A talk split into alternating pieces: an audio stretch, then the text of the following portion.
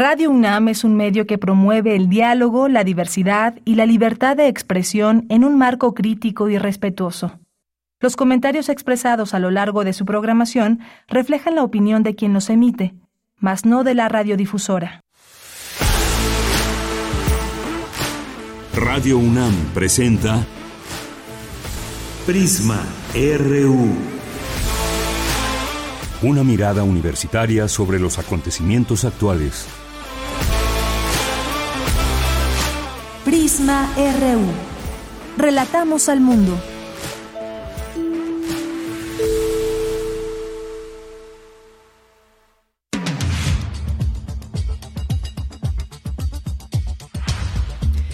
Bienvenidas, bienvenidos al programa número 200. Hemos llegado a nuestro programa 200. Me, aquí nos informa la producción y nos da mucho gusto. 200 programas que han pasado ya seis años. Vamos el siguiente por por siete años y nos da mucho gusto que mucha gente se vaya sumando a esta a este espacio, que se sumen con sus participaciones, a la escucha, a la sintonía de esta propuesta informativa desde nuestra universidad. Una de la tarde con tres minutos y también recuerden, nuestras vías de comunicación son a través de las redes sociales, arroba PrismaRU en Twitter y En Facebook. Y nos da mucho gusto, como siempre, poder recibir esos comentarios, incluso también algunas opiniones, sugerencias y más para juntas y juntos poder construir este programa. También, además de las propuestas que como eh, también que como programa les proponemos escuchar y analizar con los distintas, las distintas voces de nuestra UNAM y también otras universidades y distintas voces a las cuales abrimos esta, estos micrófonos. Hoy uno de los temas que ha pues simbrado de alguna manera en cuanto a informaciones que se están eh, conociendo es el tema de Guacamaya. ¿Hasta qué alcance tiene esta, este hackeo, esta intervención que hubo a la información gubernamental? ¿A dónde nos lleva esto? ¿Se simbra o no un gobierno con lo que se va conociendo poco a poco? Pues vamos a tocar este tema hoy al análisis, más allá de lo que se está descubriendo, que lo estamos también leyendo todos los días a través de los medios de comunicación. Vamos a conversar sobre ese tema con el doctor Federico Anaya, que es abogado, defensor de derechos humanos, ha trabajado en Chiapas, en la Ciudad de México, en San Luis Potosí, licenciado en Derecho por la UNAM, estudios de posgrado en el doctorado de Ciencia Política por la Universidad de Georgetown, entre otras cosas más. Así que hoy estaremos platicando con él sobre este tema importantísimo, delicado también, hay que decirlo, información muy, eh, pues que puede puede, hasta dónde puede llegar? Esa es la pregunta. ¿Qué tanto se va o se descubrió a través de estos, eh, de estos eh, documentos, fotografías y más? Pues la información la vamos conociendo poco a poco. Eh, también cuál es la intención o quién paga por todo esto. No olvidemos también quién puede estar detrás de esto, qué mano mece la cuna y con qué intenciones. Vamos a platicar de estos temas. Vamos a tener también esta información sobre el Día Internacional de los Cuidados Paliativos, Sanando Corazones y Comunidades. Vamos a platicar con la doctora Angie el DIN Ismail Paz de la Facultad de Medicina de la UNAM. También vamos a hablar de vamos a hablar del Premio Nobel de la Paz 2022 y lo vamos a hacer con la doctora Ana Luisa Trujillo, doctora en Relaciones Internacionales. ¿Qué significa este premio? ¿Quiénes había en cuanto a algunos nombres que podían sonar, sobre todo qué zona y qué han hecho estas personas que eh, hoy eh, tienen este premio Nobel de la Paz. ¿Por qué? ¿Por qué se les otorgó el premio Nobel? Vamos a platicarlo también en nuestra segunda hora. Hoy es viernes y los viernes tenemos aquí este espacio para la sección de corriente alterna. Y Blanca Velázquez nos va a platicar sobre el descubrimiento del agujero hoyo negro eh, Sagitario A en el centro de nuestra galaxia y la participación de México con el gran telescopio milimétrico que se ubica en la Sierra Negra de Puebla. Una investigación que coloca la astronomía mexicana en el mapa mundial de los avances tecnológicos y en la generación del conocimiento contemporáneo para la humanidad. Y hoy es viernes también de Refractario RU, los temas que han sido noticia a lo largo de la semana, al análisis con Javier Contreras. Hoy cambios en el gabinete, la salida de Tatiana Cloutier y la llegada de Raquel Buenrostro a la Secretaría de Economía. También la reforma constitucional en materia de Guardia Nacional y Fuerzas Armadas, qué cambios produce, qué va a pasar de aquí en adelante. Vamos a comentarlo con él y cerramos con broche de oro, como todos los viernes, con Dulce Wet y su Melomanía RU. Una con siete minutos desde aquí, relatamos al mundo. Relatamos al mundo. Relatamos al mundo.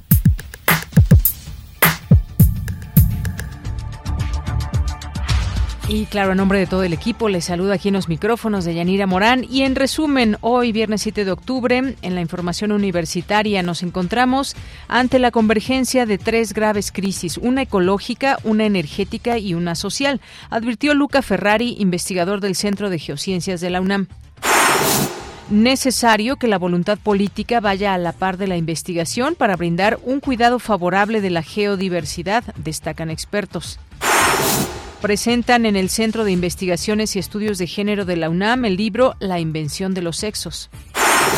En la Facultad de Ciencias Políticas y Sociales de la UNAM analizan la contribución de Mikhail Gorbachev como en el reacomodo mundial de las ideologías y de la política expuso el profesor Damaso Morales. En la información nacional, el presidente Andrés Manuel López Obrador confirmó que se presentó un video del presunto líder de la familia michoacana, identificado como el Fresa tras la masacre en San Miguel Totolapan. Se está haciendo la investigación eh, sobre estos lamentables hechos en San Miguel Totolapan, en la Tierra Caliente, en Guerrero. Está abierta la investigación, conociendo todo lo que sucedió el enfrentamiento, los que participaron. Y sí, también hoy en la mañana se presentaron fragmentos de un video que una de las personas vinculadas a estos grupos dio a conocer. Puedo comentarles que pronto vamos a tener ya información y espero que se castigue a los responsables que se detenga y se castigue a los responsables. Eso es lo que se está haciendo, pero sí se está actuando porque no se permite en nuestro gobierno la impunidad. Bien, ahí las palabras del presidente López Obrador con respecto a este tema de la masacre en San Miguel Totolapan en Guerrero. En otra información, Raquel, Raquel Buenrostro es la nueva secretaria de Economía, sustituye a Tatiana Cloutier tras su renuncia. El Consejo Coordinador Empresarial felicitó a Raquel Buenrostro por su nombramiento. Señaló que confía en su capacidad para abonar al desarrollo económico de la ciudadanía y de las empresas, así como para trabajar a favor de la reactivación económica de México. En la información internacional otorgan el Premio Nobel de la Paz a Alex Bialyatsky de Bielorrusia y a sus defensores de derechos humanos ucranianos y rusos. El Comité Noruego del Nobel señaló que con sus constantes esfuerzos a favor de los valores humanistas, el antimilitarismo y los principios del derecho, los laureados de este año han revitalizado y honrado la visión de paz, la visión de paz y fraternidad entre las naciones. El presidente de Estados Unidos, Joe Biden, advirtió que el riesgo de un Armagedón nuclear está más cerca que nunca desde la crisis de los misiles de Cuba en 1962. Aseguró que conocía bastante bien a Vladimir Putin y sabe que este no bromea cuando hace alusión al uso de armas nucleares tácticas que pueden desembocar rápidamente en la destrucción mundial. Bueno, quizás aquí cabe la pregunta, ¿y qué, ¿y qué hacemos para que no utilice Putin estas armas? ¿Cómo se negocia más allá de las amenazas que pueda lanzar el, el presidente ruso? Porque también vemos en un papel muy pues muy firme al eh, presidente de Ucrania, a Volodymyr Zelensky, y también hay un apoyo muy fuerte hacia Ucrania por parte de la Unión Europea, bueno, pues por parte de la OTAN, quienes forman parte de ella. Aquí la pregunta valdría también cómo hacerle para que se negocie en vez de escuchar estas amenazas, en vez de eh, seguir escuchando más y más apoyo también de armas a Ucrania. Hay muchas preguntas que de pronto, pues en todo esta, en toda esta información y todo lo mediático que puede ser la guerra, dejamos eh, por fuera la insistencia porque se genere, pues ya sea una tregua, algún algún plan de paz donde contribuyan todos los países, sobre todo los más afectados. Y el presidente ruso Vladimir Putin ratificó el acuerdo intergubernamental entre Rusia y México sobre la cooperación en la investigación del espacio con fines pacíficos. Hoy en la UNAM, ¿qué hacer? ¿Qué escuchar? ¿Y a dónde ir? Como parte de la serie Espacio Académico PAUNAM, se transmiten una serie de cápsulas en las que la doctora Georgina Flores Mercado, docente e investigadora del Instituto de Investigaciones Sociales de la UNAM, nos habla sobre el tema Un futuro posible para la Pirecua. Dichas cápsulas se transmiten de lunes a domingo a lo largo de la programación de nuestra emisora. Como parte del ciclo Cortometrajes rumbo al Ariel 2022, organizado por la Filmoteca de la UNAM, se proyectará el material En el fin del mundo, Flores de la Llanura y La Libertad Interna realizados por directores mexicanos. El ciclo Cortometrajes rumbo al Ariel 2022 se llevará a cabo del 7 al 9 de octubre en la Sala José Revueltas, ubicada en el corazón del Centro Cultural Universitario. La entrada es libre y el aforo limitado.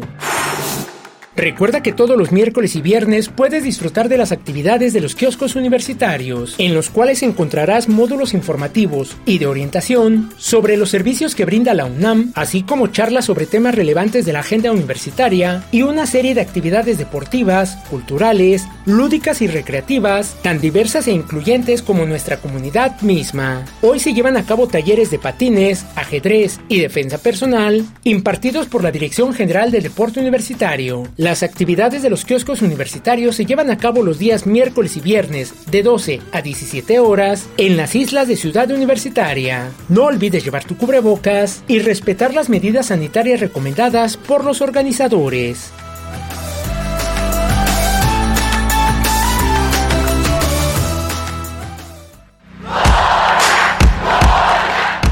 Campus RU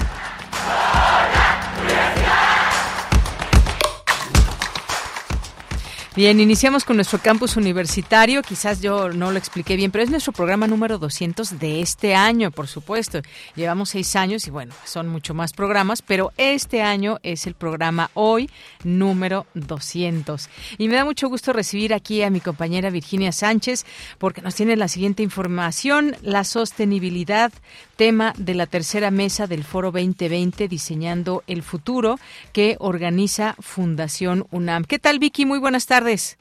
Hola, ¿qué tal, Bella? Muy buenas tardes a ti y al auditorio de Prisma RU. Uno de los elementos en los que más estamos rebasados es la desaparición repentina de especies, el cambio que estamos generando en la biodiversidad, por lo que es importante que la sustentabilidad ya no se conciba solamente como una aspiración o variable discreta, sino como una meta que se alcanza gradualmente tomando acciones adecuadas. Para ello es importante distinguir entre las ciencias que pueden ser aplicadas para alcanzar esa meta y contrastarlas con lo que es la ciencia de la sustentabilidad como tal, la cual debe ser inter y multidisciplinaria. Así lo señaló Diego Rafael Pérez Cruz, director del Instituto de Investigaciones en Ecosistemas y Sustentabilidad de la UNAM, durante la mesa 3 denominada Sustentabilidad del Foro 2020, edición Diseñando el Futuro. Escuchemos. Y esta ciencia para alcanzar los métodos de sustentabilidad debe de ser interdisciplinaria, multidisciplinaria, tiene que tener un enfoque que trasciende escalas y sobre todo las personas que la ejercen, la ejecutan, no están limitadas nada más por un solo ambiente, por un solo aspecto, por un solo fenómeno, sino que estamos interesados muchas veces en entender esos procesos y cómo los, estos procesos de investigación pueden o no dar resultados que nos lleven a condiciones de cada vez mayor sustentabilidad. Por su parte, Luca Ferrari, investigador del Centro de Geociencias de la UNAM, advirtió que nos encontramos en una situación de crisis muy seria en nuestro planeta donde convergen tres grandes crisis, la energética, la ecológica y la social. En cuanto a las dos primeras, la energética y la ecológica, refirió que se producen al rebasar los límites del planeta en cuanto a recursos energético y material, con los que contamos y en cuanto a la biocapacidad del planeta. Escuchemos. Es decir, nuestra huella ecológica en solamente 60 años se ha más que duplicado. Todo parte también del uso desmedido de la energía que pudimos tener como humanidad desde que descubrimos los combustibles fósiles. En los últimos dos siglos, eh, el uso de los combustibles fósiles, carbón, petróleo y gas, ha permitido crecer 18 veces la cantidad de energía. Y con esto ha permitido esta expansión gigantesca de todas las actividades humanas que tienen también como contraparte el impacto ecológico y ambiental. Finalmente, Julia Carabias, investigadora emérita de la Facultad de Ciencias de la UNAM, señaló que los modelos predominantes de desarrollo en las sociedades modernas se han basado en la extracción de los recursos naturales, cuya distribución ha sido desigual, lo cual está degradando los sistemas biofísicos planetarios y profundizando las desigualdades. Escuchemos algunos datos con los que recibió esto dicho. En los últimos 50 años la población se duplicó, pero la extracción de recursos y de energía se triplicó. El comercio se incrementó por 10, la economía por 5 y la prosperidad promedio se duplicó. Eso tendría sentido en decir, bueno, hay un avance sin embargo, casi la mitad de la población vive en pobreza, 700 millones padecen hambre, 2 mil millones con estrés hídricos, casi otra mitad vive en sitios donde el suelo está degradado, 9 millones de muertes son debidas a la contaminación, 10% de la población acumula el 76% de la riqueza. En fin, está claro de que a pesar de que hemos tenido un crecimiento en la economía, el tema de la desigualdad es muy profundo ya, pues esto es algo de lo que se escuchó en esta mesa denominada Sustentabilidad del Foro 2020 en su novena edición, Diseñando el Futuro. Esta es la información. Gracias, Vicky. Muy buenas tardes. Buenas tardes. Bien, nos vamos ahora con Cindy Pérez Ramírez. En el libro de Lucía Sichia, La invención de los sexos, se responden cuestionamientos acerca de la ciencia y el binarismo. ¿Qué tal, Cindy? Buenas tardes. ¿Qué tal, Deyanira? Muy buenas tardes a ti y a todo el auditorio de Prisma RU. Te has preguntado si la ciencia puso linarismo en nuestra cabeza, si hay cerebros rosas o celestes, ¿Quién dijo primero que hay dos géneros o dos orientaciones sexuales? Estas y otras interrogantes se responden en el libro La invención de los sexos. En esta presentación realizada en el Centro de Investigaciones y Estudios de Género de la UNAM, la directora de esa entidad académica, Marisa Belaustegui Goitia, dijo que este libro rompe con las dicotomías y la intervención de la modernidad patriarcal y colonizadora. Descubriendo cosas como, por ejemplo, la cuestión de que todos tenemos el mismo, que, las hormonas no están divididas en testosterona y progesterona, sino que hay una dotación de hormonas eh, más o menos eh, indiferenciada o diferenciada, pero que todos tenemos todas las hormonas y que se van alternando y combinando dependiendo de muchas cosas, de la edad, del peso, del lugar, de la emoción. Y eso rompe todo el rato. El libro está rompiendo con las dicotomías. En el libro La invención de los sexos, Lu recorre la historia de la ciencia y desmenuza los argumentos con los que el discurso científico sobre la diferencia sexual construyó legitimidad para el sistema de valores androcéntrico y la supremacía del cis varón. Vamos a escuchar a la autora. Existen estas diferencias y el problema es que estén jerarquizadas. Mi punto fue, no, el problema es que para dar continuidad a una lectura de los cuerpos jerárquica, antes centrada en la idea de falta de calor, en la modernidad se articula un discurso sobre dimorfismo sexual. Entonces hay que sospechar de que esa lectura sea válida. Y hay que sospechar por algo que a mí me ocupa, que es el ámbito biomédico. Y hay que sospechar sobre todo porque incluso especialmente en las neurociencias es donde es más polémico hablar de dimorfismo, es decir, de dos biologías radicalmente diferentes sobre la base de las posibilidades reproductivas.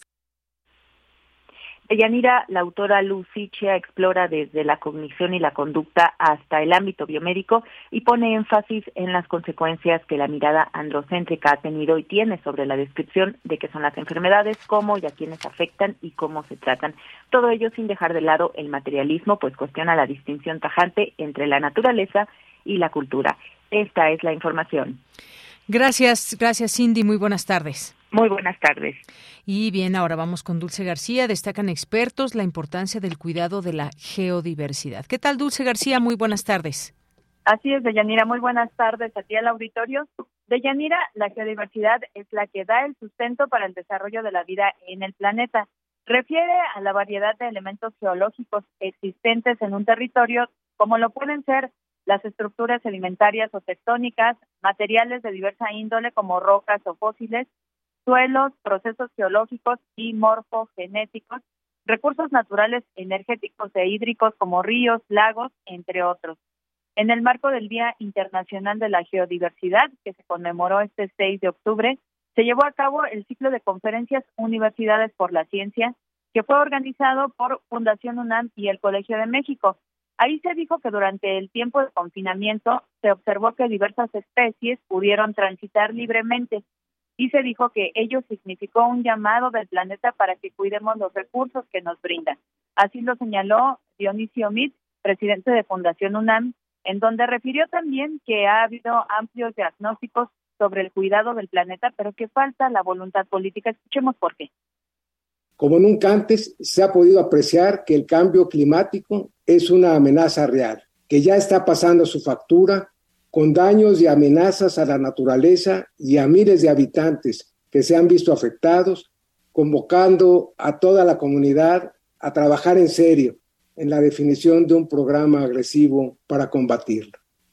No es que hayan faltado diagnósticos, es que la voluntad política no ha avanzado al mismo ritmo. Y bueno, Deyanir, en este encuentro también estuvo presente la doctora Ligia Pérez Cruz, ella es académica de la UNAM y secretaria internacional de la Unión Geofísica Americana. Dijo que la geodiversidad es la base de un futuro más inclusivo, más equitativo y sobre todo más sano. Escuchemos. Cuando nosotros analizamos algunas de ellas, por ejemplo, la meta número dos, que es cero hambre, y la meta número ocho, que es tener un trabajo decente en un crecimiento económico eh, sostenible, lo que, cómo se, cómo se relacionaría toda esta parte de geodiversidad, pues básicamente eh, cuando nosotros vemos que la alteración y erosión natural del las rocas juegan un papel muy importante para la formación de suelos que, que dependen de los productos. Ver que realmente esta parte está muy ligada con las características de los suelos y los suelos también están muy relacionados con el clima. Deyanira, la académica destacó que uno de los más grandes retos que tenemos en la actualidad es lograr la transición de la energía fósil a la energía limpia para lo cual los océanos también pueden ser considerados, pues en ellos se encuentra una gran cantidad de metales que pueden ser utilizados, tales como nódulos polimetálicos y depósitos de sulfuro. Y finalmente, solo recordar que la geodiversidad sustenta la biodiversidad siendo la base de todo ecosistema.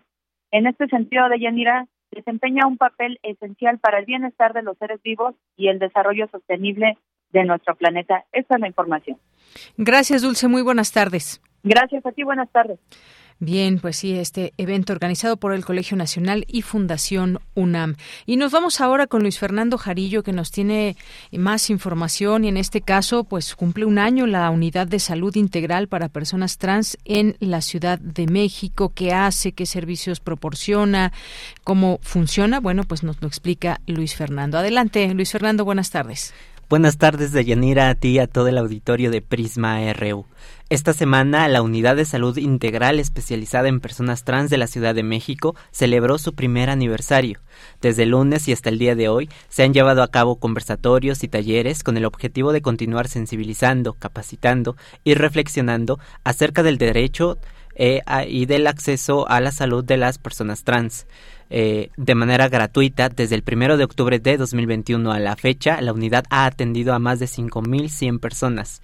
Entre los servicios que ofrece la clínica está la terapia de reemplazo hormonal, que es utilizada para lograr cambios físicos acordes a la identidad de la persona, el acompañamiento entre pares, que quiere decir círculos de escucha entre hombres y mujeres trans y no binarias, y el acompañamiento u orientación entre familias de personas trans o consultas médicas generales. Todos son servicios gratuitos para los habitantes de la Ciudad de México. Escuchemos ahora al director de la unidad. Soy Hugo Guillermo Cornú Rojas, soy el director de la Unidad de Salud Integral para Personas Trans. Son 167 personas que se han beneficiado hasta el momento de tratamiento hormonal aquí en, la, en, lo que lleva la apertura de la unidad. Y en este caso también tenemos un área de toma de muestras para poder eh, que se puedan realizar los estudios de laboratorio que sean necesarios para poder valorar la salud de las personas. Tenemos psiquiatría, tenemos un servicio de paidopsiquiatría que es una psiquiatra que se encuentra pues especializada en la atención de infancias y de adolescencias. Sobre la importancia de estos espacios, escuchemos la voz del activista e ilustrador Nathan Ambris. Soy Nathan Ambris, activista trans, gestor cultural, trabajador del hogar y tatuador. Tengo 35 años, de los cuales 10 años llevo en transición social y médica. Yo creo que espacios como la unidad de salud integral para personas trans son súper necesarios como referentes para descentralizar los servicios de salud especializados en personas trans. Es importante que haya un lugar modelo. El siguiente paso sería que lo llevásemos a otros lugares, eh, no necesariamente en la Ciudad de México, en México, una de cada 20 personas mayores de 15 años es de la comunidad LGBTI+, eh, y de acuerdo al censo 2021 del Instituto Nacional de Estadística y Geografía, el INEGI, el 62% de las personas trans que fueron encuestadas se dieron cuenta de su identidad de género en la eh, primera infancia, es decir, antes de los 7 años, en la niñez el 5% y en la adolescencia el 20%.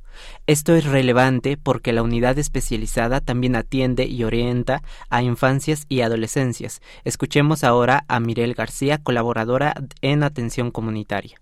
Las infancias vienen con sus padres, con sus familias, ¿no? Vienen con sus familias, ya sea con su mamá o con su papá o con, con ambas personas. Tenemos ocho infancias, adolescencias tenemos más. En el caso de las adolescencias, muchas veces llegan eh, solitos, solitas o solites a contarnos que su familia pues no lo aceptan, que pues es complicado. No se les puede negar el servicio de salud porque tienen derecho a, la salud. Entonces, lo único que les pedimos es, ¿sabes qué? Te podemos agendar tu cita para iniciar TRH, porque para iniciar terapia de repaso hormonal hay un protocolo y empieza en salud mental. Entonces, se le agenda la cita, se le da la atención, pero tiene que venir con una persona mayor de edad que sea su tutor o tutora.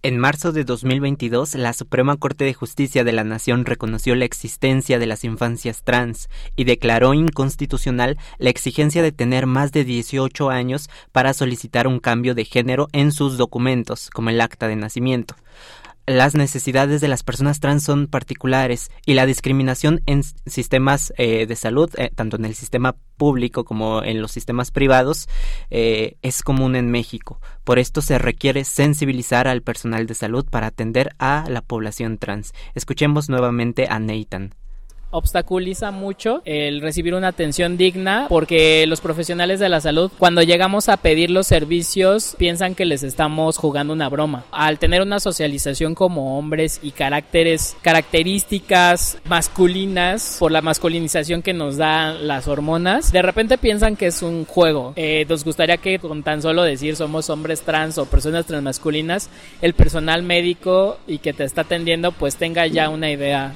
de a qué vamos, que consideren también que no es fácil, por ejemplo, hacer un Papa Nicolau en personas transmasculinas. Los procedimientos deben de llevarse con mucho más cuidado uno de, eh, uno de los conversatorios de, en este marco de esta celebración del aniversario de la clínica versó sobre la situación de las personas trans en reclusión. La activista mexicana Daniela Vázquez y la activista cubana Malú Cano presentaron los resultados del informe Personas LGBTI más privadas de la libertad en México, Honduras y El Salvador. La unidad integral eh, de salud está por empezar un programa piloto de PrEP, que es un medicamento usado para prevenir el VIH en el reclusorio norte de la Ciudad de México para la población trans. Este es mi reporte de Yanira. Bien, pues muchas gracias Luis Fernando. Un tema del que también falta mucho por aprender y sobre todo cómo se está dando toda esta atención en una clínica como esta y diría apenas un año que lleva que lleva esta esta clínica cuando quizás debió haber estado desde hace mucho más tiempo. Claro. Pero por algo se empieza y también pues es importante que nos informemos y que conozcamos más también de estos temas. Gracias. Hasta luego, Deyanira. Buenas tardes. Buenas tardes, Luis Fernando. Continuamos. Queremos escuchar tu voz. Síguenos en nuestras redes sociales. En Facebook como Prisma RU y en Twitter como arroba PrismaRU.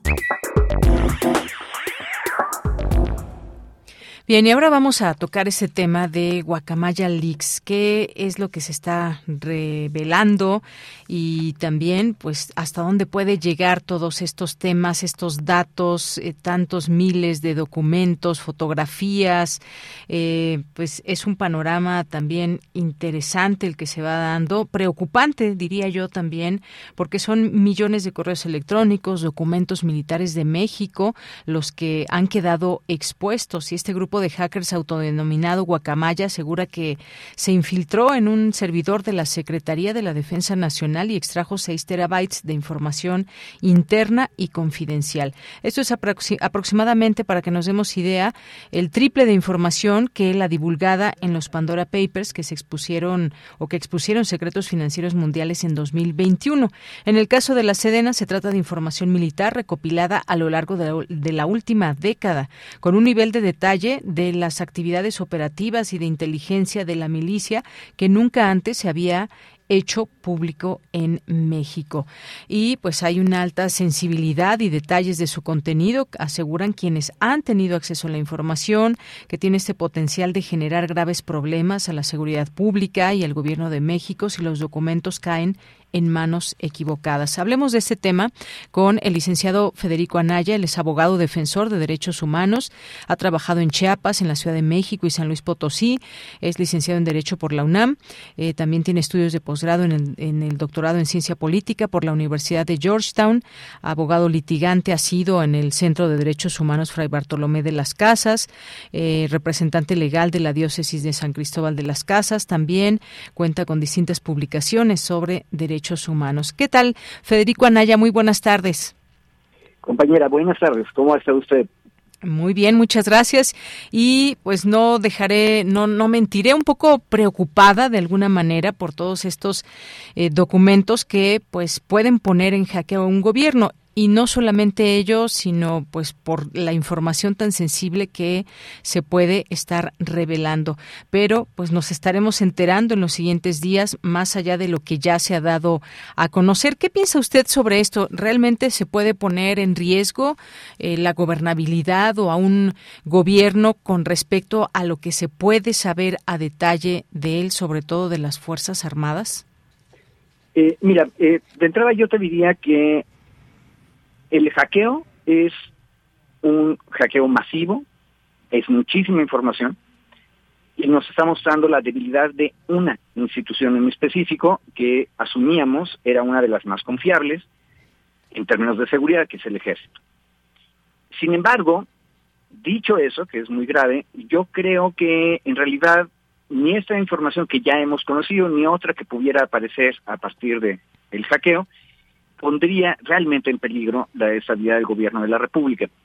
Eh, de hecho, este, uno habría esperado que los medios que empezaron a comentar sobre el asunto, que básicamente el primero fue Latinus, que es obviamente un medio de oposición al gobierno, habrían buscado con cierta seriedad eh, elementos que pudieran hacer daño a su contrincante y lo que publicaron en realidad no le quita muchas plumas, yo diría ninguna, al gallo gubernamental. Al contrario, en algunas cosas incluso nos confirma información que ya teníamos en público y la que no le habíamos dado este mucha mucho seguimiento, como por ejemplo la crisis de Culiacán de 2019. Entonces no, no creo que vaya a significar un problema de estabilidad.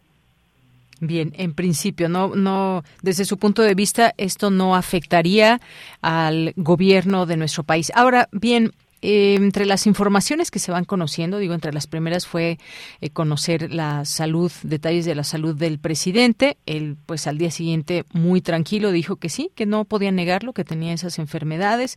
Se le vio muy tranquilo, pero han ido, han ido conociéndose más cosas. Por ejemplo, la familia del presidente viajó de forma privada a Houston con personal militar de apoyo, eso que seguramente, pues él también eh, podrá tener una respuesta al respecto.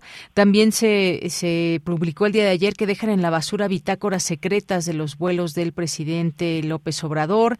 También en estos eh, distintos papeles en, y ahora Sedena Leaks o Guacamaya Leaks también, pues se conocen eh, informaciones como esta que eh, gobernadores, senadores, diputados y alcaldes de Morelos estarían ligados al narco y cosas de ese tipo que nos vamos enterando poco a poco eh, dentro de todo este este tema. Pero qué tan frágil puede ser quizás ya no para un gobierno, pero para personas que sus nombres puedan salir ahí expuestos dentro de investigaciones que ha hecho que han hecho las fuerzas armadas. Bueno, aquí hay una cosa importante que recordar eh, cuando uno es abogado. Este, todas las agencias de gobierno, civiles y militares, tienen una tarea de investigación sobre su trabajo en cada especialidad. Y la inteligencia militar hace una investigación que es legítima, no es espionaje, eh, pero ellos todo el tiempo tienen que estar investigando qué riesgos de seguridad existen. Y entre la seguridad de la que están encargados está las personas eh, del gobierno de la República, o sea, compañeras y compañeros que son muy importantes y a los que hay que darles alguna protección. Hubo un tiempo incluso que teníamos un cuerpo especializado llamado Estado Mayor Presidencial dedicado nada más a eso. Entonces, eh, que nos enteremos que el entorno familiar cercano del presidente de la República viaja a cualquier lado, este, con un acompañamiento de este tipo, eh, de hecho a mí me tranquiliza. Yo te recomiendo revisar las críticas de Raimundo Riva Palacio, que también es opositor al gobierno de López Obrador, eh, al principio de la administración, regañando al nuevo presidente porque el nuevo presidente estaba bajando la vigilancia que se le daba a él y a su entorno. Y eso era un riesgo, en opinión de Riva Palacio qué bueno que no se ha eliminado completamente, es razonable que haya seguridad y que haya acompañamiento. Lo que a mí me preocupa es que descubramos que eh, a través de este hackeo, que el trabajo de seguridad no es bueno. Esto que acabas de decir es importante, echan a la basura las bitácoras. Eso es muy peligroso, no por el registro que nos estamos entrando, que es histórico, al contrario, yo creo que historiadores y chismosos estarán contentos de saber esas cosas, el problema es que muestran patrones de comportamiento que pueden poner en el futuro inmediato en peligro a las personas. Eso es lo que hace peligroso este hackeo. Y eso es lo que nos dice que se falló. O sea, ¿cómo es posible que esto haya salido así a la luz? Yo hubiera esperado enterarme de esos detalles dentro de 20 años cuando estemos escribiendo una historia sobre esta administración. Pero esos son los riesgos. Por otro lado, no son eh, cuestiones que nos pongan en un riesgo absoluto. Y un detalle muy, importante, que una agencia del gobierno investigue no significa que le atine en las conclusiones o descubrimientos que presenten sus informes. Eh, precisamente por eso hay instancias de investigación más formal y profunda. Eh, pensemos con mucha atención en que tenemos que leer críticamente los datos, que una sección del gobierno, en ese caso la Secretaría de Defensa Nacional, diga que un funcionario determinado está ligado a determinada este, organización, no significa que eso sea absolutamente cierto, porque no son nadie en ningún gobierno perfectos. Pero para eso, si hay elementos, eso tiene que llevarse al sistema de procuración de justicia y continuar las investigaciones y corroborarse con información de otras agencias. Ahora, otra vez, lo que importa diferenciar es el dato duro y el uso que se da a ese dato en el medio de información. Obviamente, a los enemigos del gobierno les conviene muchísimo decir, ese gobernador y ese gobernador han sido señalados como. Sin embargo, estos compañeros que hacen oposición son también los que nos dicen que el ejército es pésimo y malo. Entonces, ahora sí que yo no entiendo en una cosa sí les creemos, en otra cosa debemos desconfiar de ellos. A eso me refiero con que tenemos que ser críticos al discutir esto. Y lo que hay que hacer es, si ahí hay una duda acerca del comportamiento de un funcionario, debe continuarse la investigación hasta corroborar qué fue lo que realmente hizo o no hizo ese funcionario. Pues sí, y bueno, sabemos que esto no es la primera vez que sucede contra un gobierno, se ha hecho en otros.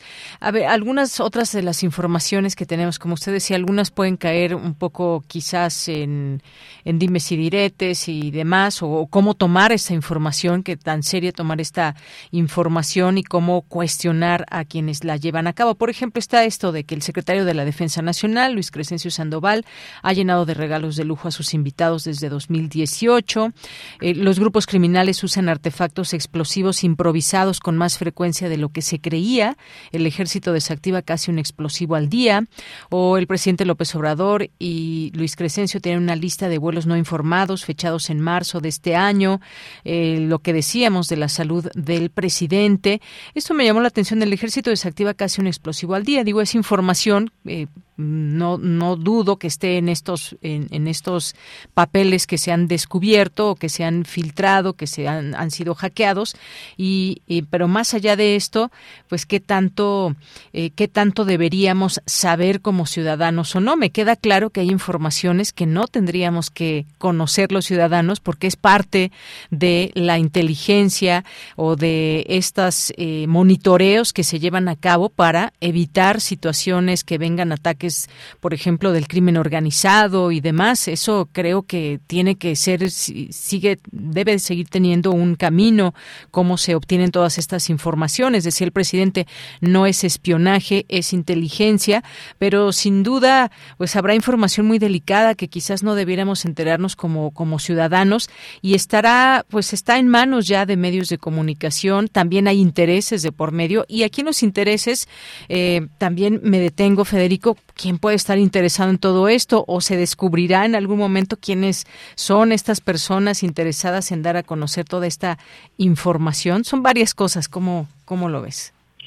Eh, mira, eh, tenemos que usar críticamente la información. Si lo hacemos, probablemente vamos a descubrir quiénes están sacándole más raja, como se dice en el argot, a estas eh, revelaciones.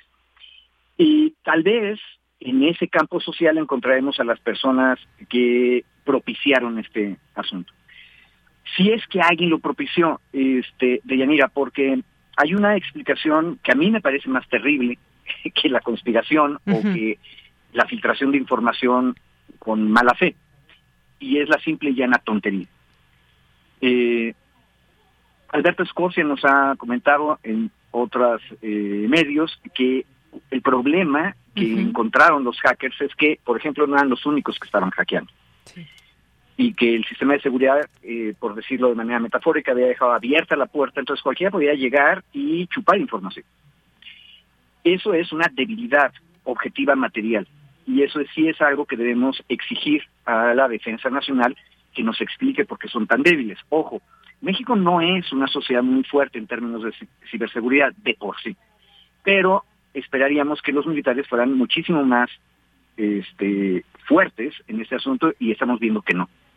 Y, por ejemplo, eh, este detalle, eh, cada día eh, las Fuerzas Armadas están desactivando un explosivo, eso es una muy buena noticia, significa que están pendientes de lo que está pasando y están evitando explosiones. en otras palabras, tenemos problemas de seguridad y creo que no, la paz y la seguridad no significa que no pase nada, significa que tenemos gobiernos democráticos que atienden los problemas, no que no haya problemas. Entonces, eso, ese punto que acabas de decir tú me parece una buena noticia dentro de todo, pero la mala noticia estructural, que también lo dijiste, es esto deberíamos habernos enterado cuando dentro de 30 años los historiadores vayan al Archivo General de la Nación y descubren todos esos documentos cuando ya nos significan un potencial escándalo político o no nos eh, ponen en peligro a ningún funcionario, etcétera, etcétera. Este, y ahí el punto es cómo es posible que haya ocurrido el hackeo. Y hay de dos sopas, la que tú dijiste, o sea, una filtración interesada, habrá que ver quién se beneficia más o menos de la filtración y ahí tendremos una lista de sospechosos. Pero yo pondría primero en la lista de sospechosos al más peligroso que es la tontería. ¿La qué, perdón? Este, la tontería, Ah, la falta de calidad, la falta de seriedad en las cosas. Este, es peor el error que la mala fe, siempre. Porque Pues sí. es completamente impredecible y nos debilita estructuralmente. Somos débiles porque no ponemos atención porque somos tontos. Y eso es, yo creo, lo más importante. Este, si tuviéramos un sistema de, de seguridad atento, efectivo, etcétera, eso no habría pasado. Y si hubiéramos tenido un hackeo, hubiera sido con menor cantidad de información y probablemente ya tendríamos una respuesta más o menos rápida acerca de qué ocurrió, igual que esos explosivos desactivados. ¿Me explico? Claro. Pues sí, varias cosas aquí. Luego, pues vemos esta reacción luego de, después de ahogado el niño, quieren tapar el pozo con esta eh, propuesta en el Congreso de la Unión que expediría antes de que termine el año la ley de ciberseguridad que prevé crear una agencia nacional en la materia a la que estarán sometidos todos los órganos e instituciones del Estado mexicano y el sector privado. Y dice también la creciente gravedad de los ciberataques, como el que sufrió recientemente la Sedena, entre otras instituciones del Estado mexicano y el sector privado, afirmó esto Ricardo Monreal, dice, nos impone realizar acciones legislativas y de políticas públicas en el marco de la ciberseguridad urgentes. Bueno, pues como digo, eh, Federico Anaya, vamos a irnos enterando de más datos y más allá de todo esto, pues veremos también cómo es esta reacción de los involucrados que hay, porque están saliendo distintos nombres, el hecho de que se ligue a personajes que están o que estuvieron en el gobierno, también es importante mencionarlo, eh, pues los están ligando con temas de narcotráfico, lo cual es muy, muy grave, no solamente por lo que podamos pensar los ciudadanos, sino también por el funcionamiento propio de las autoridades que tenemos en las distintos en los distintos municipios, gobiernos. Hemos visto también, pues, cómo han ido algunos eh, exfuncionarios a la cárcel por estos motivos, justamente. Pero el saberlo, el que tengamos toda esa información, pues puede ser bastante delicado. ¿Qué sigue? Pues ya nos enteraremos qué más informaciones van surgiendo y a qué nivel de delicado puede llegar esto. Eh, yo agregaría una cuestión, que tengamos mejor legislación no estorba, qué bueno que lo estamos haciendo, pero yo haría una advertencia fuerte. Eh, normalmente, cuando solo discutes a nivel legislativo, eso no arregla nada. Lo que haces es, a veces, crear burocracia. Entonces, una agencia de ciberseguridad en la cual se van a gastar más dinero en la burocracia que en los actos concretos, no va a ayudar mucho. Y yo creo que esa es la llamada de atención más grande de esta, eh, de esta filtración o de este hackeo. Una institución que se precia de ser la mejor en materia de seguridad, le robaron 6 terabytes de información. Ojo, no necesitábamos una ley para que el ejército cuidara su información. Era un obvio que tenían que hacer. Este, entonces, no estorba la nueva legislación, qué bueno que se haga, pero tengamos cuidado porque no es desconfianza de nuestras élites, pero hay una tendencia muy clara de cada vez que tenemos una crisis crear una burocracia y eso ayuda a los políticos porque reparten espacios. Eh, casi estoy seguro que la agencia, sus miembros serán nombrados por dos terceras partes del Senado después de un barroco sistema de designación. Ya conocemos ese, eh, ese estilo. Pero eso hace perder el tiempo y lo que tenemos que hacer es cerrar la puerta. Pensemos, ¿ya cerraron la puerta después de este hackeo o no o sigue abierta?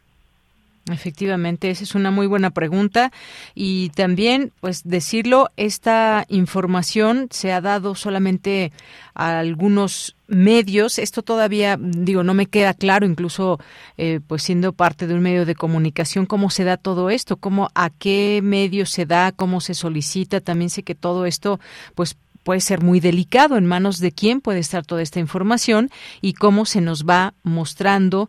Eh, son muchos documentos, imposible que se puedan publicar de un día para otro, pero pues esta información, cómo se va soltando, cómo se va eh, pues dando a conocer quiénes estarían involucrados. Esto también importante, ahí, ahí cómo se da esta relación entre eh, los hackers, cómo hacen llegar esta información, en fin, ahí hay cosas que no quedan claras tampoco. Eh, una cosa, pero podemos irlas aclarando y lo bueno es que nuestra sociedad y la del mundo ya tiene eh, experiencia en esto. En el caso de Wikileaks, eh, si recorremos que Julian Assange es un ejemplo de activismo periodístico, este, la manera en que se distribuyó la información hackeada originalmente fue increíblemente responsable, con mucho cuidado de qué, a qué medios se les hacía llegar.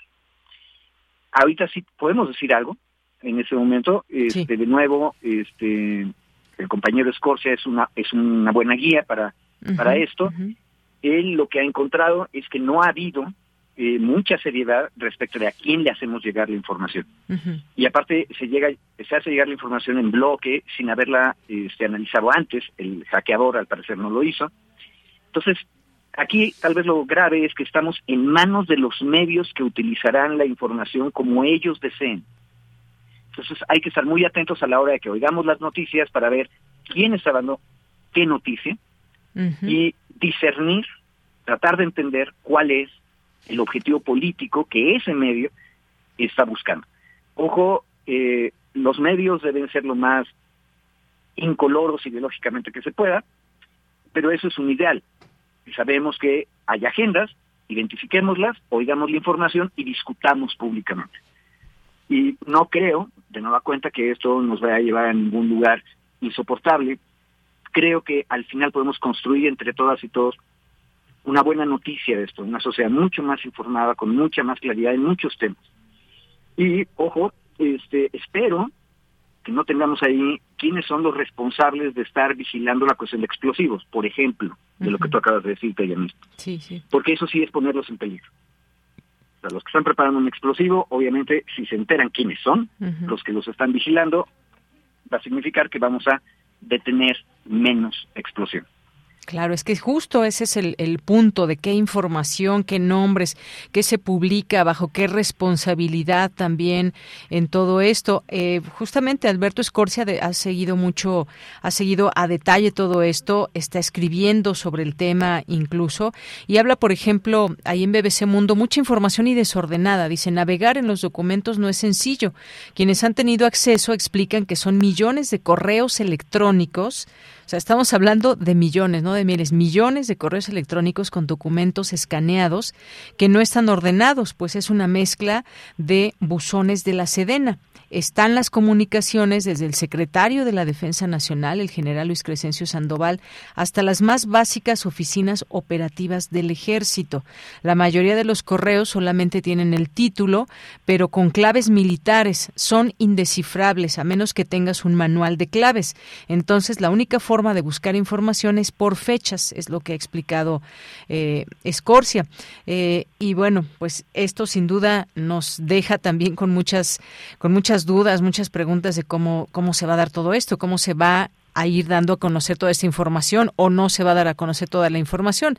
No, no vamos a ser capaces también de explorar como ciudadanos millones de, correos. Esto lo harán eh, desde las redacciones, desde los periodistas que están leyendo toda esta, información para poderla mostrar de alguna manera redactada al público que pues queremos enterarnos de, de todo esto. Hay que decirlo, no es que cualquier periodista tenga acceso a estos eh, estos documentos y sobre todo pues el de operaciones contra delincuencia. Estamos en un momento, eh, Federico Anaya, pues muy importante en el sentido de, de todo lo que está pasando en el tema de seguridad en nuestro país. El que se queden expuestos documentos, pues sin duda, sin duda eh, no es algo positivo, no es algo bueno, no se están dando a conocer documentos que quizás eh, puedan tener ese valor periodístico como tal, sino también están dándose detalles y eso pues vamos a ver también cómo, cómo se va dando este flujo de información, ¿no crees? Eh, completamente de acuerdo. Ojo, eh, voltemos hacia atrás y hacia el lado eh, para aprender. Eh, la gran, el gran hackeo en los años 70, todavía no había computadoras, pero ya se podía hackear información, fueron los papeles del Pentágono. eran decenas de miles de documentos de la Defensa Nacional de Estados Unidos. Pero hay una cosa bien importante en esa filtración de información. Y es que en realidad todos los documentos se referían a un proyecto de historia de tiempo presente que encargó el Departamento de Defensa de Estados Unidos sobre la guerra de Vietnam. Este era algo que estaba vivo y en ese sentido era peligroso, pero como los documentos se habían preparado para hacer una historia, no traía, por ejemplo, los nombres de las personas encargadas de tener un explosivo. Para regresar a nuestro ejemplo acá. Y cuando eso lo discutieron las cortes en Estados Unidos, la Suprema Corte de Justicia tomó la decisión que esta información tenía que darse a conocer. Si ya estaba en el espacio público, este, no podías acusar a nadie, ni a los periódicos, ni a los que filtraron, de nada, porque en realidad no ponía en peligro la seguridad nacional, ni la seguridad de nadie en lo particular. Pero, ojo, de nueva cuenta, ese caso, igual que Wikileaks, tenía a un filtrador y a periódicos increíblemente responsables de primero revisar qué es lo que tienen en la información y luego tomar decisiones ciudadanas serias de cómo informar al público. Este, a mí lo que me preocupa de este caso es que los compañeros de Guacamaya Leaks no parecen ser tan serios como sí eran y son los de WikiLeaks. Bien. Este, y entonces estamos en manos de nuestros periodistas. Yo soy nieto de un periodista y me cae maravillosamente bien, pero también reconozco que el gremio tiene miembros que no necesariamente son muy responsables. Entonces hay que estar muy pendientes. Claro. Y, y, y, ahora sí corregirnos mutuamente todos. Pues sí. Bueno, pues se nos acabó el tiempo, Federico Anaya. Ha sido un gusto platicar contigo. Ojalá que no sea la última vez, la primera y la última vez que platiquemos contigo, porque se quedan varias cosas. El seguimiento a civiles, que también se está dando a, a conocer, o esto que mencionabas de Wikileaks, por qué eh, debemos entenderlo de manera diferente o por qué es diferente, pero pues ojalá que lo podamos platicar en otro momento. Estemos en contacto de Yeneria y te agradezco mucho la invitación. Gracias, gracias a ti. Hasta luego.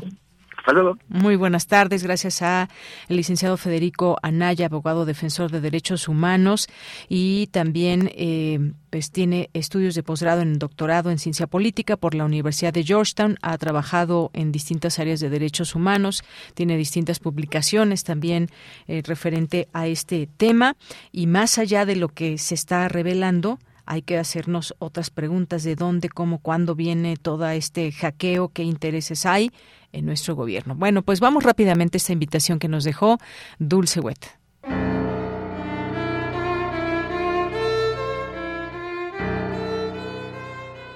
Buenas tardes amigos del Prisma RU, melómanos de Radio UNAM. Soy Araceli Ramírez Santos, investigadora en el Centro Vladi de la Universidad Autónoma de la Ciudad de México y los quiero invitar a una exposición muy importante que hicimos en San Ildefonso con todo el equipo maravilloso de San Ildefonso que se llama Vladi Revolución y Disidencia. Es una de las exposiciones más importantes de Vladi, quien en 2020 cumplió 100 años de su natalicio y que ahora acompaña el centenario del muralismo mexicano en este lugar maravilloso considerado la cuna del muralismo en México. Esta exposición consta de cuatro temas fundamentales que son Vladi y la revolución. El segundo tema es Vladi íntimo, Tercer tema que es Vladi y la pintura, que se llama Pasión por el Arte. Y el cuarto tema, que es un tema muy importante, se llama Poder y Violencia. Cierra todo este recorrido de la exposición, un recorrido de los más completos que ha habido en muchos años sobre la obra de Vladi. Y también aprovecho para invitarlos este jueves a las 5 de la tarde en la excapilla del Colegio de San Ildefonso, que está ubicado en Justo Sierra 16, a la conferencia Vladi Íntimo. En esta conferencia van a participar personas que conocieron a Vladi. Espero verlos por ahí. La exposición va a permanecer hasta el 30 de abril y está abierta en el Colegio de San Ildefonso de martes a domingo de 11 de la mañana a 5 de la tarde. Esperemos que conozcan mucho más de este magnífico pintor.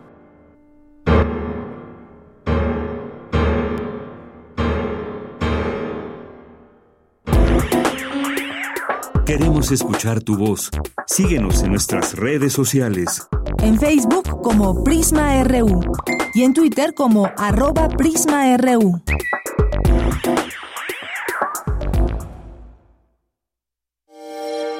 Soy Alberto Barrera Tisca y estoy en descargacultura.unam. En voz de Gabriela Wiener.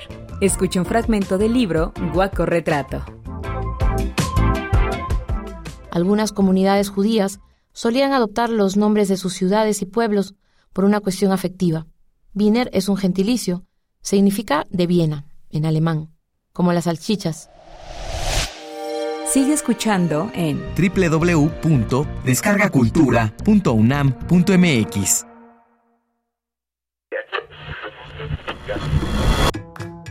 Compartamos el café de la mañana mientras reflexionamos lo que ocurre en el mundo. Noticias, ciencia, arte, gastronomía y mucho más están en Primer Movimiento. El mundo desde la universidad con Berenice Camacho y Miguel Ángel Quemain. Son las 7.05 de la mañana. Lunes a viernes de 7 a 10 de la mañana, Radio UNAM. Experiencia sonora. Ser verde no es estar a la moda como muchos piensan. Hoy, ser verde está siendo un estilo de vida para miles de personas. Porque a ti como a nosotros nos preocupa el cambio climático, el cuidado del agua, de los bosques y el bienestar animal. Y aunque nos sigan criticando, seguiremos trabajando. Porque hasta ahora el 90% de las propuestas medioambientales y por los animales son del verde. Es momento de gritar fuerte y con mucho orgullo. Yo quiero un México más verde. Partido Verde. Fentanilo, heroína, cocaína, piedra, cristal. No importa qué droga química te metas, de todas formas te destruyes. Pero la sangre de las drogas nos mancha a todos. Mejor métete esto en la cabeza. Si te drogas, te dañas. Si necesitas ayuda, llama a la línea de la vida, 800-911-2000. Para vivir feliz, no necesitas meterte en nada. Gobierno de México. Una mente creativa difícilmente se mantiene en un solo lugar. La de Noé Gitrick lo hizo pasar de la creación de narrativa breve y larga hasta los terrenos de la poesía, así como una abundante carrera como ensayista y crítico literario. Fue su mente la que hizo que pasara de dar clases en la Universidad Nacional de Córdoba, donde conoció a su esposa, Tununa Mercado, hasta Buenos Aires, dos años antes de su entrada al cine con el guion de Todo Sol es Amargo. De la capital argentina a la pantalla de plata y de ahí a Francia, donde vivió durante tres años al recibir una propuesta de trabajo en una universidad. Allá también se asentó en los terrenos de la libertad, pues la distancia no le impedía apoyar a los países latinoamericanos víctimas de golpes militares. Para 1974, lo que se convirtió en una invitación de seis meses para dar clases en México, se convirtió en un hogar para él y su familia, cuando ésta tuvo que huir de Argentina debido a las amenazas de la Alianza Anticomunista Argentina. Su generosa creatividad llegó a tocar la antena radial de nuestra universidad, para la cual creó múltiples series que sonaron en su momento a través de estas frecuencias. Mentes así no se quedarán quietas nunca, ni siquiera con la aparente inmovilidad de la muerte. Descanse en paz, maestro Noé Gitrick. 23 de enero de 1928, 6 de octubre de 2022.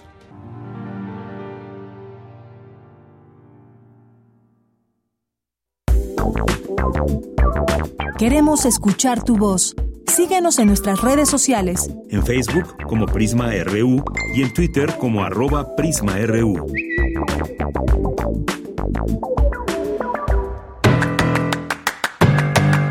Mañana en la UNAM, ¿qué hacer? ¿Qué escuchar? ¿Y a dónde ir?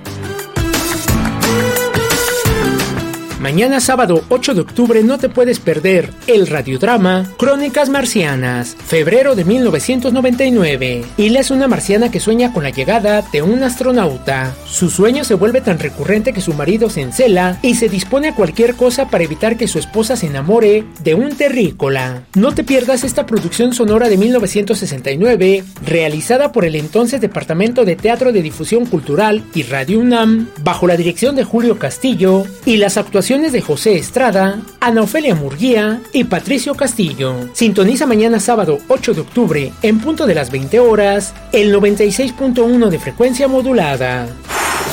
En el marco del Festival Cultura UNAM se llevará a cabo el taller multimedia de creación de bots literarios Yami Ichi, que será impartido por Canek Zapata, artista que plantea el problema de cómo materializar archivos digitales en objetos físicos. La cita es mañana sábado 8 de octubre, en punto de las 12.30 del día, en la Biblioteca Digital del Pabellón Nacional de la Biodiversidad, ubicado a un costado del Centro Cultural Universitario. La entrada es libre y el cupo limitado te recomendamos la función del montaje Rabión de Ideas para un buen día, bajo la dirección de Andrea Chirinos y la participación de la Compañía Juvenil de Danza Contemporánea de la UNAM. Este montaje toma como línea de trabajo jugar y bailar en los espacios universitarios que han sido silenciados por la pandemia por la falta de visitantes. Rabión de Ideas para un Buen Día forma parte de las actividades del Festival Cultura UNAM y se presentará mañana sábado 8 de octubre en punto de las 17 horas en la Casa del Lago Juan José Arreola y el próximo domingo 9 de octubre a las 11 horas en el Centro Cultural Universitario.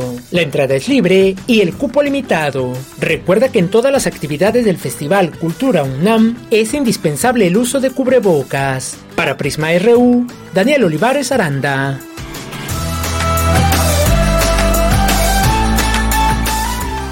Bien, estamos de regreso en esta segunda hora de Prisma RU. Gracias por su sintonía, su atención aquí en el 96.1 de FM, www.radio.unam.mx, 2 con 7 minutos.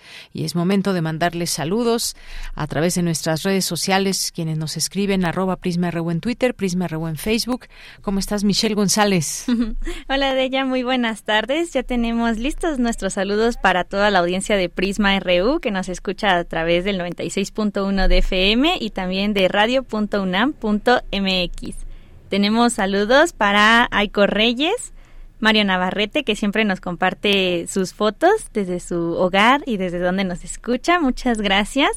De Leyenda, Leyenda Pop, a Galán del Barrio, a Salvador Ortiz, Rosa Morales, Lucero Hernández y Laura García.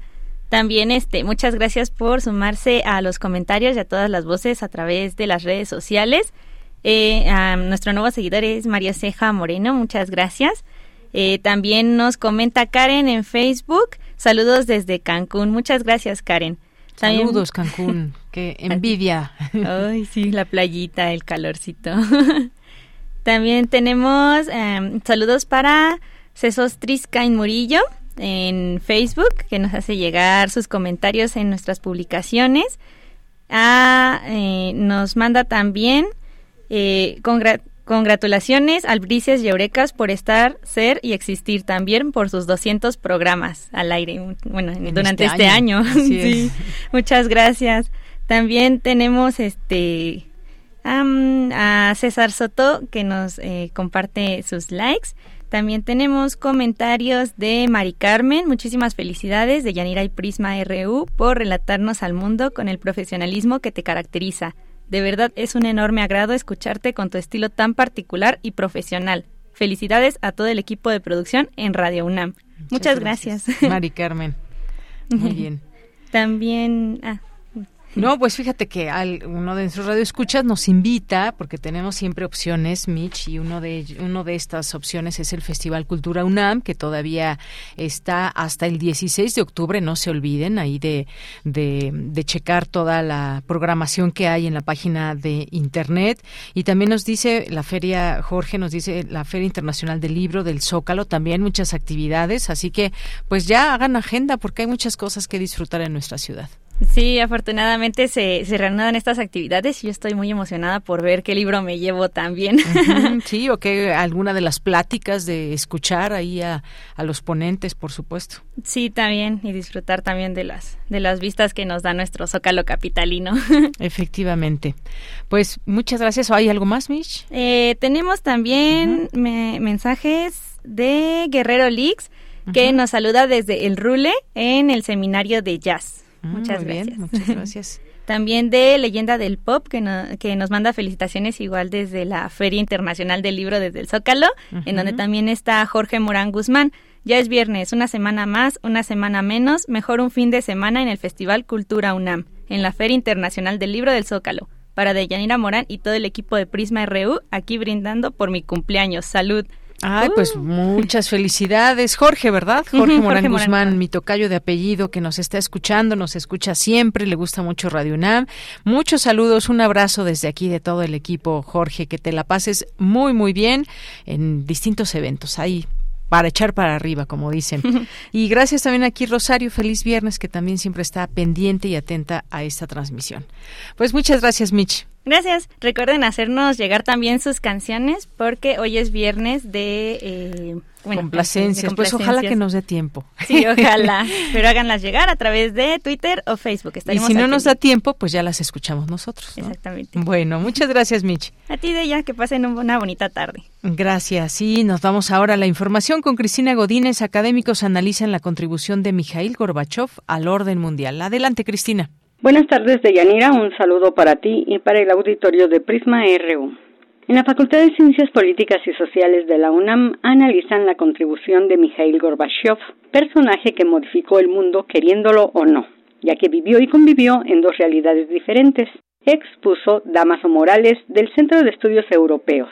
El mundo dicotómico este-oeste, la confrontación que se daba evidentemente con el bloque de la URSS, Europa del Este. Y ahora después de la fallida perestroika y la glasnost se cae todo este llamado, eh, bueno, se simboliza con la caída del muro de Berlín de alguna manera muy cómoda de ver las cosas, pero tiene un gran significado eh, en el reacomodo mundial de las ideologías, de la política, de la democracia liberal, de la antigua socialdemocracia, Estado benefactor, Valentina Protnikov, de la Universidad del Mar, dijo que en septiembre de este año pasamos por dos eventos con los que despedimos el siglo XX.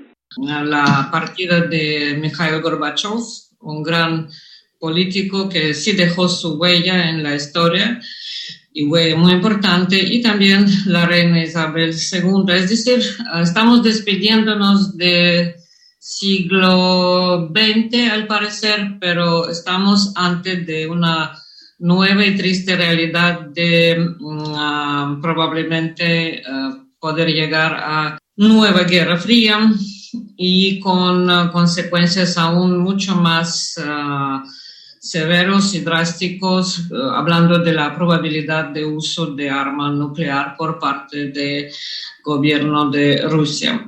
El profesor Carlos Ballesteros del Centro de Estudios Europeos señaló que Gorbachev es una figura histórica asociada a un gran fracaso. La figura de Gorbachev es la figura del dirigente que llevó al final de la URSS y con el final de la URSS al final de la Guerra Fría. Y ese fracaso es, sin embargo, un gran triunfo histórico. La posición de Gorbachev liberó a millones de personas del yugo soviético en el este de Europa, en otras partes del mundo y de manera preponderante en la propia Unión Soviética.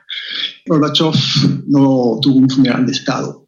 Putin no decidió esta posibilidad de un funeral de Estado, como si lo tuvo Yeltsin, por ejemplo, que es otra figura pues, muy menor frente a Gorbachev. Y no tuvo funeral de Estado porque precisamente Gorbachev es el anti-Putin. Deyanira, este es mi reporte. Buenas tardes. Gracias, Cristina. Muy buenas tardes. Y nos vamos ahora a la información internacional a través de Radio Francia.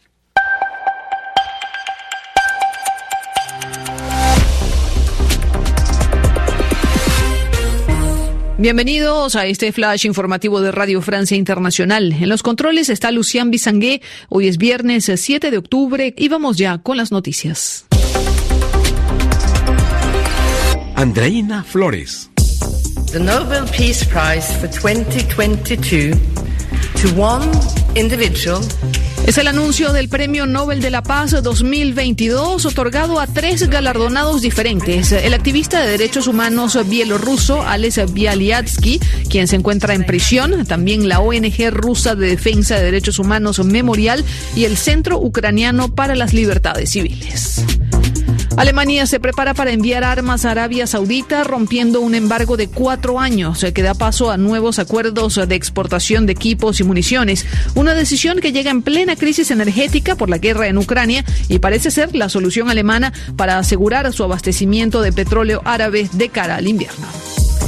En Praga, los líderes de la Unión Europea se reúnen hoy para definir una estrategia común que pueda enfrentar la crisis energética que vive el bloque, acelerada por el conflicto en Ucrania. El objetivo principal es reducir las exorbitantes facturas de energía que ya están sufriendo los europeos.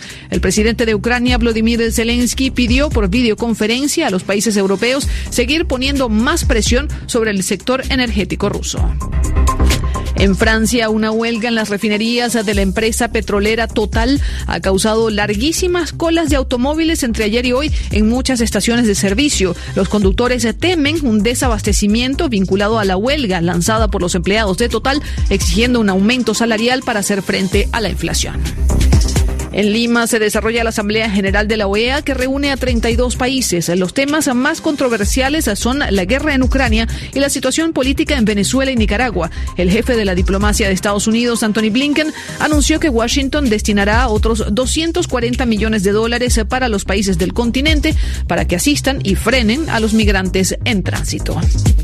Y la plataforma Binance, gigante de la compra y venta de criptomonedas, fue víctima de un robo de 100 millones de dólares en cripto a través de un hackeo electrónico. El robo inicial fue mucho más grande, 580 millones, de los cuales Binance pudo bloquear y recuperar la mayor parte.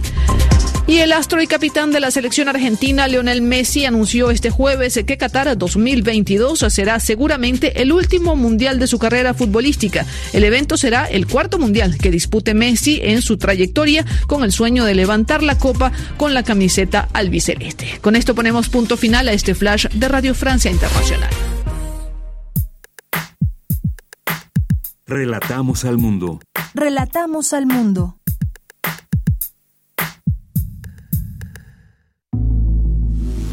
Corriente Alterna. Unidad de Investigaciones Periodísticas. Un espacio de la Coordinación de Difusión Cultural de la UNAM.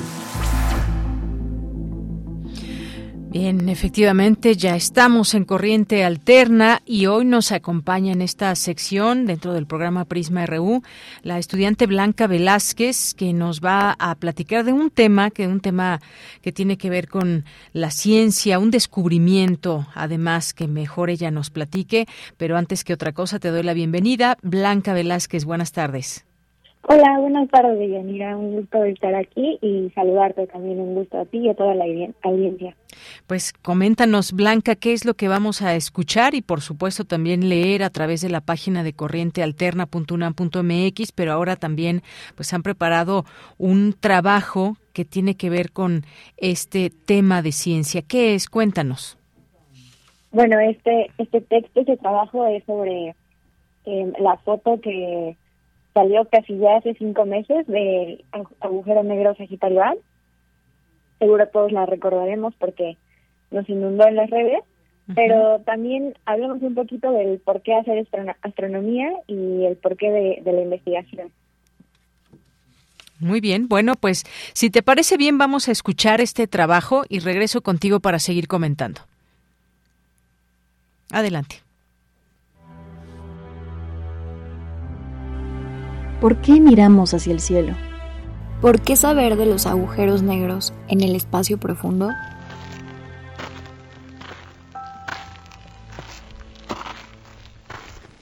La cima de un volcán extinto, árida y rocosa.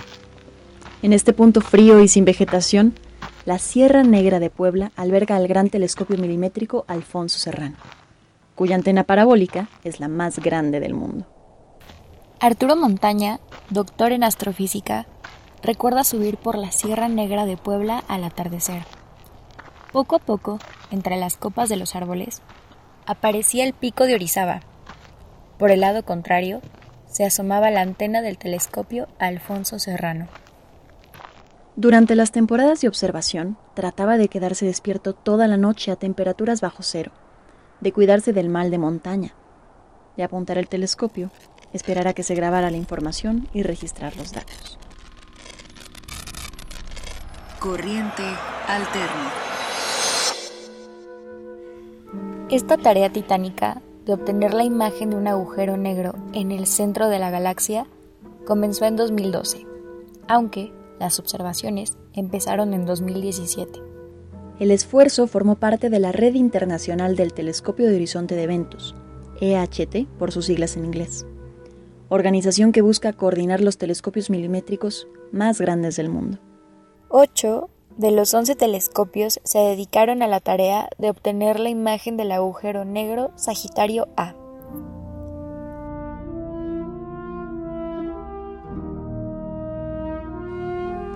Dieciocho de los 300 investigadores e investigadoras que participaron en el proyecto son mexicanos. Corriente Alterna platicó con algunas y algunos de ellos. Gisela Ortiz participó en los ensayos de las observaciones de la captura de la imagen de Sagitario A. Ella es doctora y experta en la interferometría de muy larga base en México. Alfredo Montaña, quien ha organizado desde 2013 las temporadas y campañas de observaciones científicas en el Gran Telescopio Milimétrico en Puebla, incluida la observación de Sagitario A. O Arturo Gómez, que participó en 2015 en el proyecto de infraestructura Un espectrómetro de gran resolución para el Gran Telescopio Milimétrico.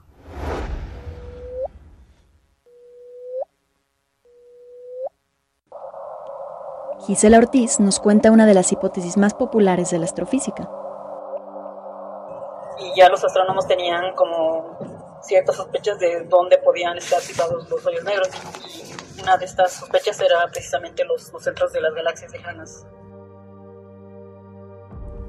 Hoy tenemos una imagen con características que coinciden con el postulado de Einstein y prueba la existencia de un hoyo negro en el centro de nuestra galaxia. Gracias a la colaboración internacional del EHT, México aparece en el mapa mundial como uno de los países que ayudaron a generar la imagen del agujero negro en el centro de la Vía Láctea.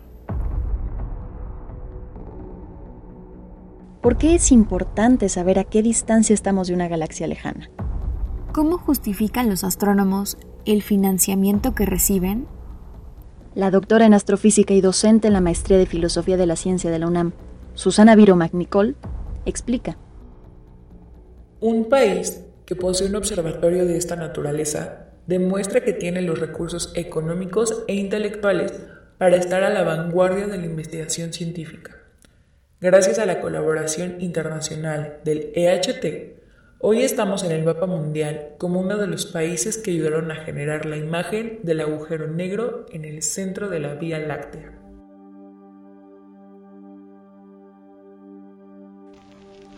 Al terminar su jornada en la Sierra Negra de Puebla, Alfredo Montaña bajaba atontado por el sueño, el frío y el cansancio. Pero el astrofísico le robaba al horizonte un amanecer, entre un mar de nubes hacia el Golfo de México. Corriente alterna. Blanca, pues qué interesante todo esto que eh, pudimos escuchar y que nos lleva un poco de la mano imaginando, recreando todas estas eh, fotografías también que emocionan porque nos descubren algo desconocido, esto de un hoyo negro en el centro de nuestra galaxia, desde pues qué colores, cómo son esas imágenes y sobre todo este punto tan importante que se destaca, la vanguardia en la investigación científica de nuestro país. Pues muy interesante todo esto. ¿Ya podemos leer esta investigación a través de Corriente Alterna? No, eh, eh, este texto se publica el día de mañana, mañana sábado, y pues los invitamos a leerlo porque es un es un viaje a través de conocer el, el gran telescopio milimétrico, un poquito de, de lo que hacen los investigadores e investigadoras, y también preguntarnos un poco eh, el porqué de la hacer astronomía.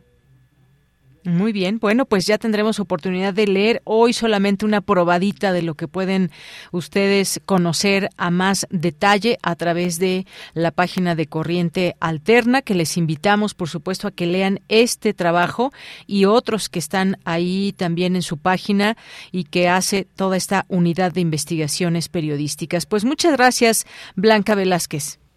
No, gracias a ustedes. Linda tarde. Igualmente para ti, hasta luego, muy buenas tardes. Fue Blanca Velázquez y este tema, este descubrimiento del agujero, de este hoyo negro Sagitario A en el centro de nuestra galaxia, la participación de México con este gran telescopio milimétrico eh, que se ubica ahí, como escuchábamos también en, la, en este trabajo en la Sierra Negra de Puebla, una investigación que pone en un buen lugar la, la astronomía mexicana en el mapa mundial de avances tecnológicos y en la generación del conocimiento contemporáneo contemporáneo para la humanidad.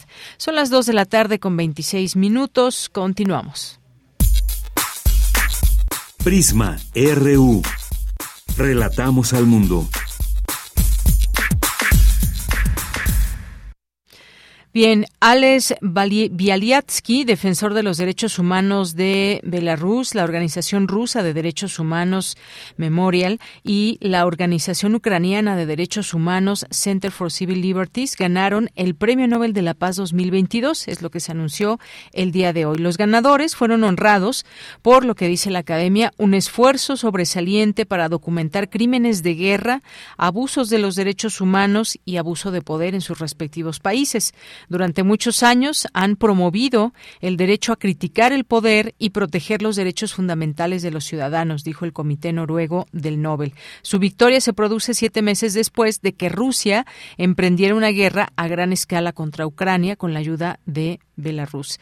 El grupo ucraniano Center for Civil Liberties se ha comprometido en esfuerzos para identificar y documentar los crímenes de guerra rusos contra la población civil ucraniana.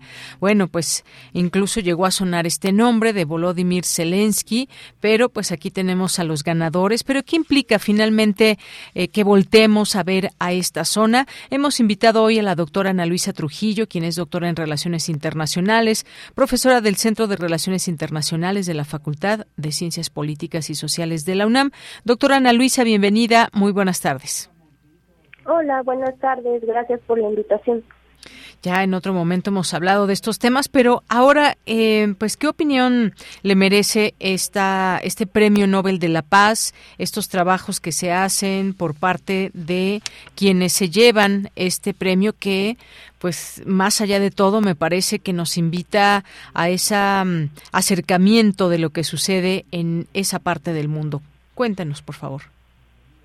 Bueno, creo que son eh, premios eh, de alguna manera mucho más acertados que a ver eh, que si se le hubieran dado al presidente de Ucrania, Zelensky, era mucho más controvertido pensar en, un premio Nobel de la Paz para alguien que pues, se encuentra en, conflicto, aunque es obviamente el país agredido.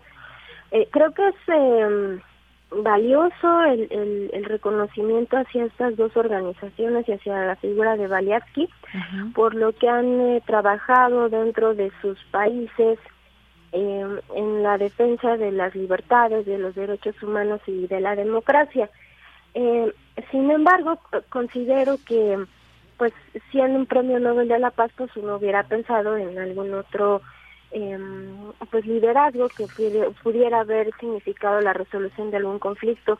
Pero bueno eh, entiendo que la coyuntura pues está enfocada a, a condenar eh, la invasión en Rusia y bueno creo que va en ese sentido muy bien, y efectivamente, si conocemos un poco más de todo esto, eh, pues este grupo ucraniano, Center for Civil Liberties, que se ha comprometido en esfuerzos para identificar, documentar los crímenes de guerra rusos contra la población ucraniana, también continúa más eh, esta información. Dice, en colaboración con socios internacionales, el centro está desempeñando un papel pionero con miras a hacer que los culpables rindan cuentas por sus crímenes. Esto me parece muy importante dentro de la labor de derechos humanos y de paz. Eh, Memorial fue fundado en 1987. Ese también es un dato interesante. Y después de la caída de la Unión Soviética se convirtió en uno de los organismos de control de derechos humanos más destacados de Rusia. Ha trabajado para exponer los abusos y atrocidades de la era estalinista. Y este grupo fue clausurado por los tribunales rusos el año pasado en un duro golpe para las organizaciones de la sociedad civil del país. Es decir, un poco también aquí en este premio no sé si esté de acuerdo, doctora, se reconoce también que hay una eh, pues una intención o una labor que está haciendo Rusia con esta guerra. Estamos hablando de derechos humanos que se violan en las guerras, por supuesto que pues muchas veces se salen de las manos los conflictos o de qué manera em, fortalecer o, o cuidar los derechos humanos cuando se está en guerra. Y todo esto nos lleva a pensar justamente en este conflicto de Rusia y Ucrania, que aunque son cosas eh, distintas en el caso de los defensores que han ganado este, este premio, pero es a la misma zona que mantiene también problemas hasta el día de hoy que sí son similares. Esto es un poco reconocer también eh, como pues un poco también esa labor que se hace desde estos grupos contra Rusia, ¿lo podemos interpretar así o de qué manera? Pues sí, sin duda es una em, crítica muy fuerte o una un señalamiento hacia las eh, posiciones eh, de Rusia que pues sí históricamente han sido em, pues persecutorias de los grupos que a veces disienten de, de quien está en el poder. Eh, esta organización eh, Memorial, como bien lo señala, pues está enfocada a, eh, este, a esclarecer los crímenes que se cometieron durante el régimen soviético y, y también a los crímenes que se cometieron durante los ataques a Chechenia, que eso ya le corresponde al, al periodo de Vladimir Putin, que es sabido por todos, además pues es eh, pues represor de las minorías de, de este eh, colectivo LGBTI entonces pues sí hay un hay una en, otorgar los premios a estas eh, organizaciones y a estos, a estos personajes pues hay una crítica importante a cómo se desempeña Rusia dentro de su territorio y que además se combina con una eh, resolución de Naciones Unidas por crear una comisión que investigue las eh, violaciones a derechos humanos dentro del territorio ruso. Entonces, pues sí, va en ese sentido, va en, en, atacar a, a Rusia o, eh, señalarlo nuevamente desde la perspectiva de, de las violaciones que no solamente ha realizado fuera del territorio, sino dentro. Y creo que, pues de alguna manera también levantar un poco eh, pues a la sociedad rusa de alguna manera. eh, recordemos también las eh, las detenciones masivas eh, una vez que se anuncia la movilización de tropas en, en Rusia y todo el, eh, pues la represión que, que hubo frente a las manifestaciones contra la guerra en Ucrania. Entonces sí, pues lamentablemente hay una hay una trayectoria histórica donde los derechos se interpretan de otra manera. Claro. Pues sí, hay que recordar otros ganadores y también sus eh, otros ganadores del Premio Nobel de la Paz en otros en otros años, desde Nelson Mandela, el Dalai Lama, eh, Malala Yousafzai o el expresidente de Estados Unidos Barack Obama. Regreso con este tema porque dice la presidenta de este comité, que es Berit Rice Anderson, que pues esta guerra que se está librando, pues tiene un efecto global en personas de todo el mundo, como lo estamos viviendo, como lo estamos eh, percibiendo, por supuesto, y dijo que el premio no pretende enviar un mensaje al presidente ruso Vladimir Putin ni a ninguna otra persona, pero agregó que él representa un gobierno autoritario que está reprimiendo a los activistas de derechos humanos. Esto sí, sí fue lo que dijo, lo que lo que recalcó en esta eh, en estas palabras y hay que me sitúo ahora un poco en el activista bielorruso Alex eh, Bialyatsky, que es el fundador de Viasna Primavera, una organización de derechos humanos que ha documentado y protestado por el uso de la tortura por parte de autoridades contra presos políticos. Eh, participó, dirigió parte de las históricas protestas bielorrusas que fueron reprimidas de manera violenta por el gobierno del país. Y recordemos entre 2011 y 2014, el opositor a la influencia soviética en Bielorrusia fue detenido por motivos fiscales. Él tiene 60 años de edad, fue detenido nuevamente en julio de 2021 por evasión fiscal, es decir que desde la cárcel se encuentra pues recibiendo este premio hay que mencionarlo. También esa lucha que pues muchos interpretarán también como un como un preso político por sus ideas y por sus luchas. Claro, y además, eh, pues hay que decirlo, eh, es un eh, fuerte opositor al gobierno de Lukashenko en, en Bielorrusia, que es uno de los grandes aliados de Rusia todavía en Europa. Entonces sí, por supuesto hay ahí una intención de, de señalar estas eh, pues violaciones y esta posición autoritaria de, de Rusia y de sus aliados frente a quienes disienten de sus ideas. Entonces sí, por supuesto hay, hay, hay un mensaje eh, implícito que, que aunque se diga que se otorga a quienes tienen el merecimiento y no eh, pretenden llevar ningún mensaje, pues, pues sí lo hay, ¿no? Realmente, eh, pues sí, la coyuntura está en este sentido y por supuesto el otorgar el Premio Nobel de la Paz a tres organizaciones opositoras a al gobierno de Putin y a gente cercana a él, pues es, pues es evidente. Creo que que sí, el, el, sentido es este, y pues tiene que ser tomado de esta manera. Efectivamente. Bueno, pues muchas gracias, doctora Ana Luisa Trujillo. Queríamos, no queríamos dejar pasar la oportunidad de, de platicar sobre quiénes son eh, quienes se llevan este Premio Nobel de la Paz eh, y en este sentido, pues no podemos desenmarcarlo de un conflicto que hay, pues es en esta zona justamente donde se donde surgen estos eh, premios y este reconocimiento a la labor que han llevado a cabo. Muchísimas gracias. Muchas gracias, eh, al contrario, eh, un saludo a todo el auditorio. Gracias, hasta luego, muy buenas tardes.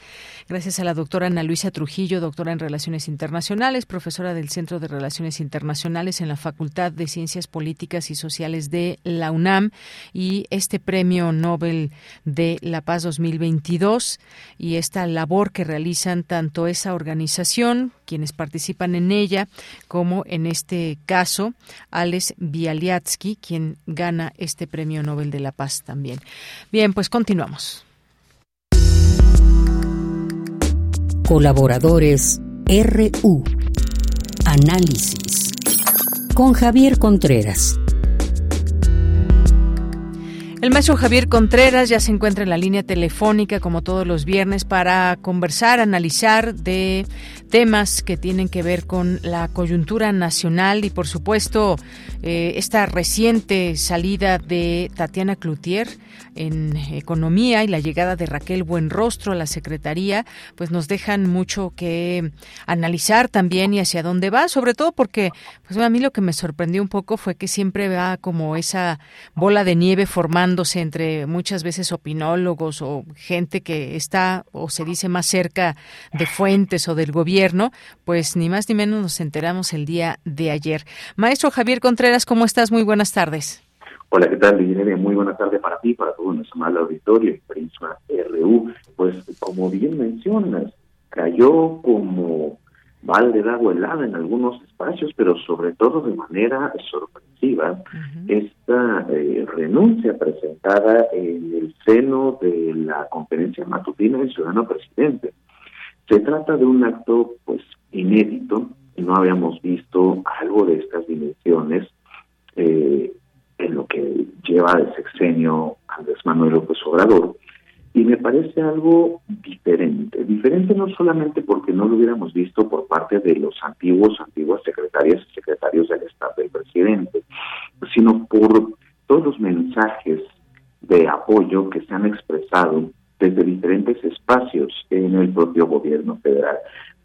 Creo que es inquietante, por decirlo menos, que una vez que ocurrió la renuncia de la exsecretaria Tatiana Cloutier, Varios integrantes del actual gabinete comenzaron a escribir mensajes de apoyo, de reconocimiento y de solidaridad, que eso incluye también a la jefa de gobierno de la Ciudad de México y otros varios agentes políticos, no solamente del gobierno, sino incluso desde la oposición, reconociendo el trabajo de la ahora exsecretaria de Economía.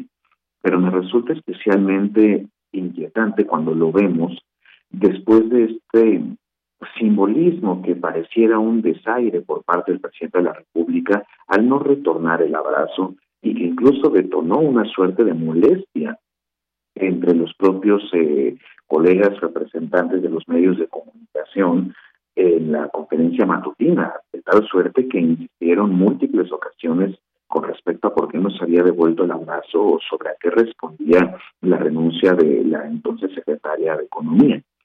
Creo yo que de alguna manera existió una especie de coordinación entre los diferentes eh, integrantes del gabinete para arropar a la persona que dejaba en ese momento el equipo de trabajo ante lo que posiblemente podríamos calificar de una falta de sensibilidad por parte del ciudadano presidente en el momento de la despedida de la eh, exsecretaria de Economía. Por otra parte, creo que también es importante resaltar eh, las condiciones en las que se retira. No me refiero aquí a los simbolismos del abrazo o pensar que si hay algo en el lenguaje corporal, no, no, no, hablemos seriamente. Creo que es muy importante reconocer la congruencia eh, del exsecretario de Economía, quien se expresó públicamente eh, en contra de los procesos de militarización en el país con respecto a cómo se estaba dirigiendo la Guardia Nacional o esta última iniciativa que fue ya finalmente avalada en el Senado de la República respecto de la ampliación del término del tiempo que estarán presentes las Fuerzas Armadas permanentes eh, coadyuvando en tareas de seguridad pública. La Secretaría de Economía tuvo estos posicionamientos públicos fuertes, severos, críticos, podríamos incluso decir, y en parte podría explicarse también los motivos de la renuncia. Creo yo que sería eh, necio o incluso ridículo decir esto de la renuncia No, me parece que sí se trata de una renuncia legítima y auténtica por cuidar una congruencia que esta persona fue llevando desde el momento de la campaña del entonces candidato Andrés Manuel López Obrador. Creo entonces que responde sobre todo a este mm, ardid democrático eh, respecto de Tatiana Cloutier y cómo es que se va retirando de esta Secretaría de Economía.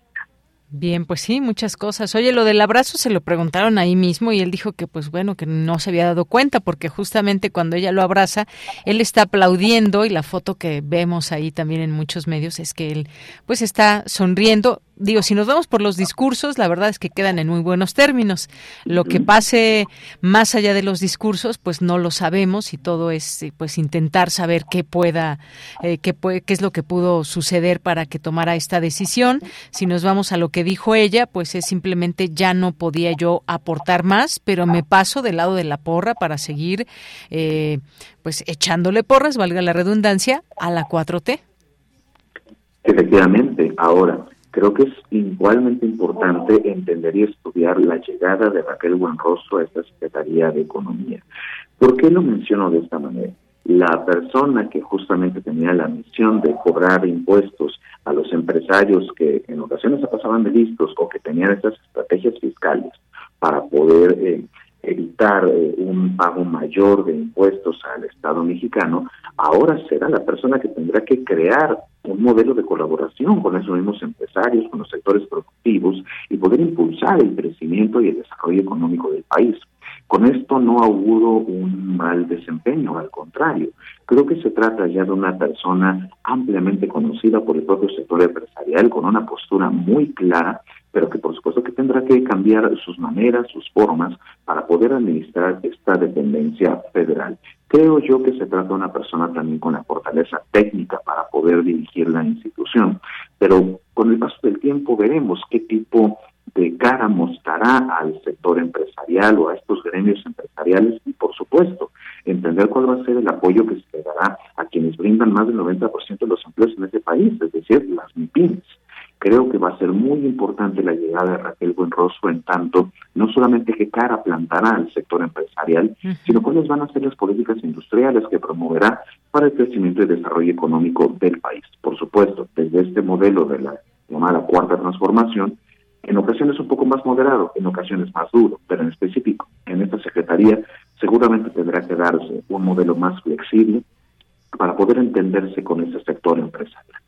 Bien, pues sí, de entrada goza de buena reputación para este cargo, pero vamos a ver también en los hechos. Y en los hechos también tendremos que ver todo lo que derive de esta reforma constitucional en materia de Guardia Nacional y Fuerzas Armadas, qué cambios genera y sobre todo pues esta, mm, digamos, como ese monitoreo, evaluación y presupuestos para las policías estatales y municipales también, a ver cómo se va conformando todo esto, pero sobre todo resultados, donde ahí pues esta esta eh, este grupo bicameral pues estará o tendrá que estar al tanto de cómo se va desenvolviendo todo esto, Javier. Me parece algo que, mm, ¿cómo mencionarlo? Es una moneda de cambio insuficiente desde mi punto de vista, porque todo esto que se ha eh, puesto ya en la reforma definitiva no es nada que no se pudo haber hecho sin la reforma constitucional.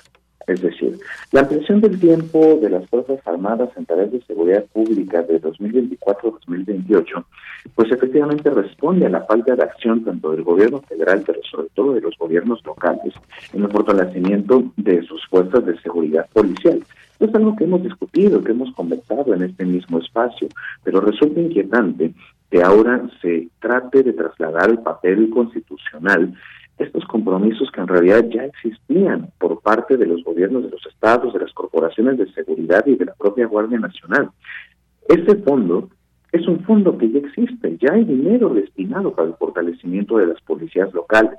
Los mecanismos de evaluación también ya existen, que van desde los informes homologados hasta todos los propios reportes que tienen que dar las secretarías de seguridad local, como la propia Secretaría de Seguridad y Protección Ciudadana en el caso del gobierno federal.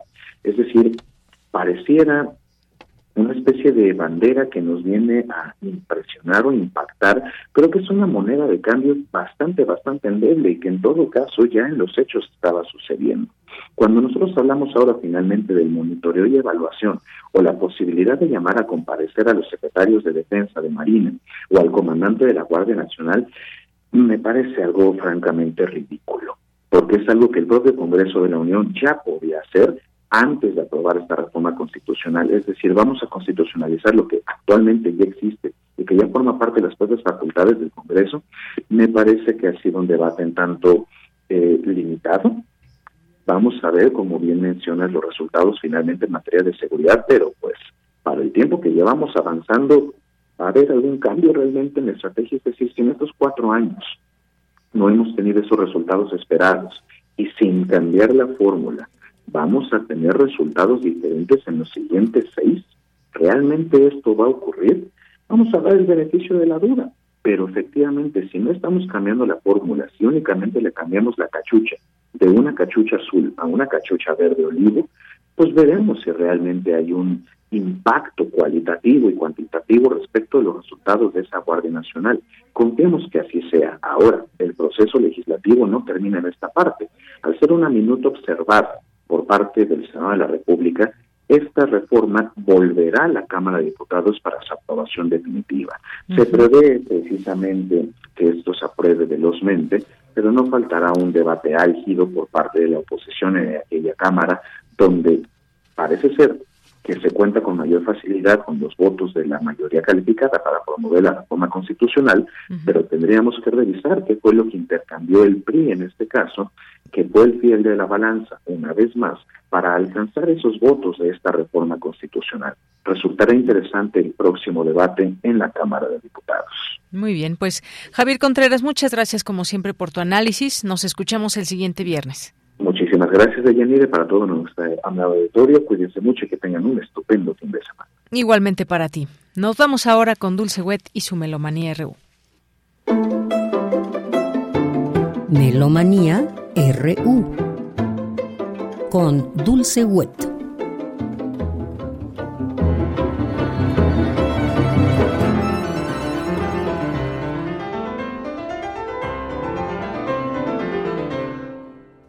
Buenas tardes, muy buen viaje, muy buen provecho. Miguel Ángel Ferrini y Dulce Wet les damos la más cordial bienvenida a Melomanía hoy viernes 7 de octubre del 2022. El próximo domingo 9 de octubre estaremos celebrando 90 años del pianista y educador alemán Alfons Kontarski. Habitualmente acompañado de su hermano Alois, fueron un dúo de pianistas que tenían una gran reputación internacional para la interpretación de la música moderna para dos pianos. En 1955 formaron el dúo de pianos Clavier Piano Kontarski. En 1955 ganaron el primer premio para dúo de piano del cuarto concurso internacional de música de la radio alemana. Desde 1962, Alois y Alphonse fueron instructores de los cursos de verano internacional en Darmstadt para la nueva música y Alphonse Kontarski fue galardonado con la Cruz de Honor para la Ciencia y el Arte en 1999. Con ellos estamos escuchando El elefante y los pianistas, dos piezas de la suite El Carnaval de los Animales de 1886 en 14 partes, música del álbum Prokofiev, Pedro y el Lobo, San Carnaval de los Animales. Esto es un CD grabado en 1975 en Alemania por el sello Polygram. Interpretan Alfons y Alois Kontarski en los pianos la Orquesta Filarmónica de Viena, dirigidos por Karl Böhm.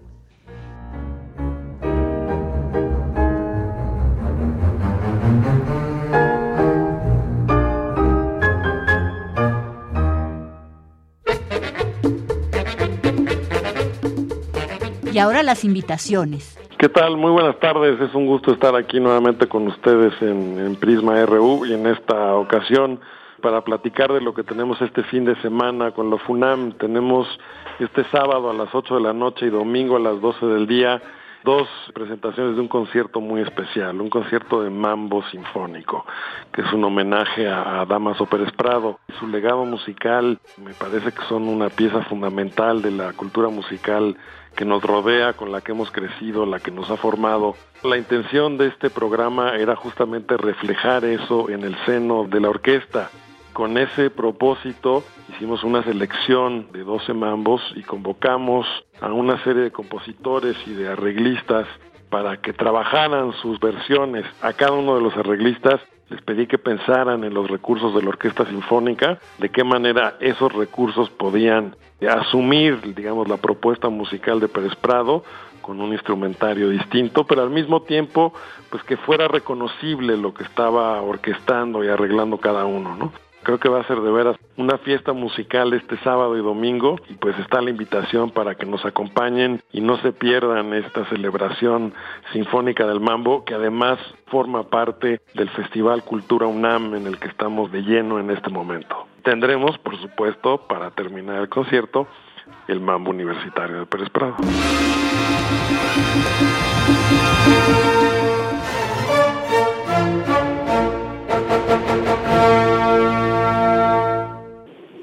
Tal amigos de Prisma RU? Buenas tardes, los saluda Cristian Gómez. Soy el director artístico de Solistas Ensamble y me da mucho gusto volver a saludarlos.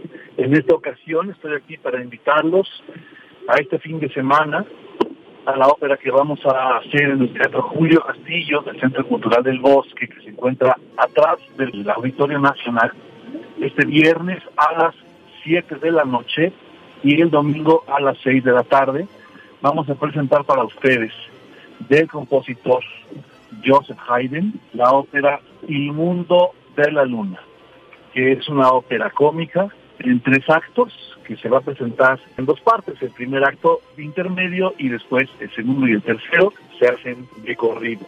Este es un estreno en México, no hemos visto esta ópera antes en nuestro país, a pesar de que es una ópera compuesta en 1777. Es una comedia, una ópera bufa, muy divertida, muy ágil, la van a disfrutar muchísimo. Es entrada gratuita, solamente hay que llegar antes para que se les pueda dar boleto de control de acceso. Viernes a las 7 de la tarde, domingo a las 6 de la tarde, Teatro Julio Castillo, atrás del Auditorio Nacional. Participan solistas ensamble de Bellas Artes, la Orquesta Juvenil Eduardo Mata de la Universidad Nacional Autónoma de México, apoyados por el Instituto Italiano de Cultura y la Embajada Italiana, Secretaría de Cultura, Instituto Nacional de Bellas Artes, Coordinación Nacional de Música y Ópera. Los esperamos este fin de semana.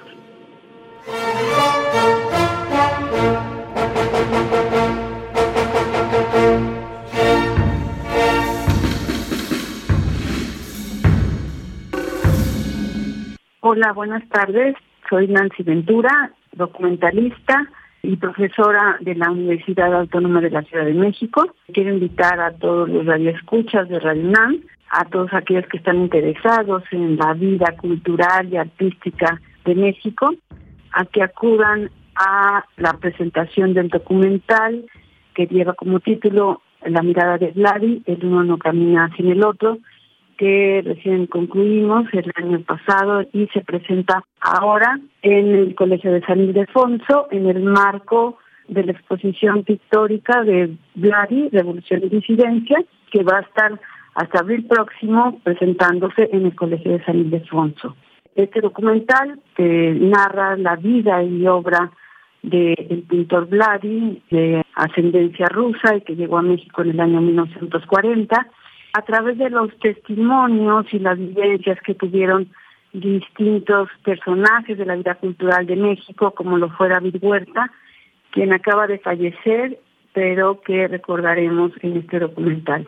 También cuenta con la colaboración de Yangui, Saraceli Ramírez, quien ha estudiado la obra de Vladi, Claudia Albertani, Carlos Díaz, asistente del pintor, Silvia Solsona, quien también se ha especializado en el estudio de la obra de Vladi. El documental se va a presentar el próximo 9 de octubre, el domingo, a las 4.30 de la tarde. Tiene una duración de una hora 46 minutos, así que vayan con tiempo. Allí los esperamos, no se pierdan este documental para todos aquellos que se interesan en el mundo del arte en México.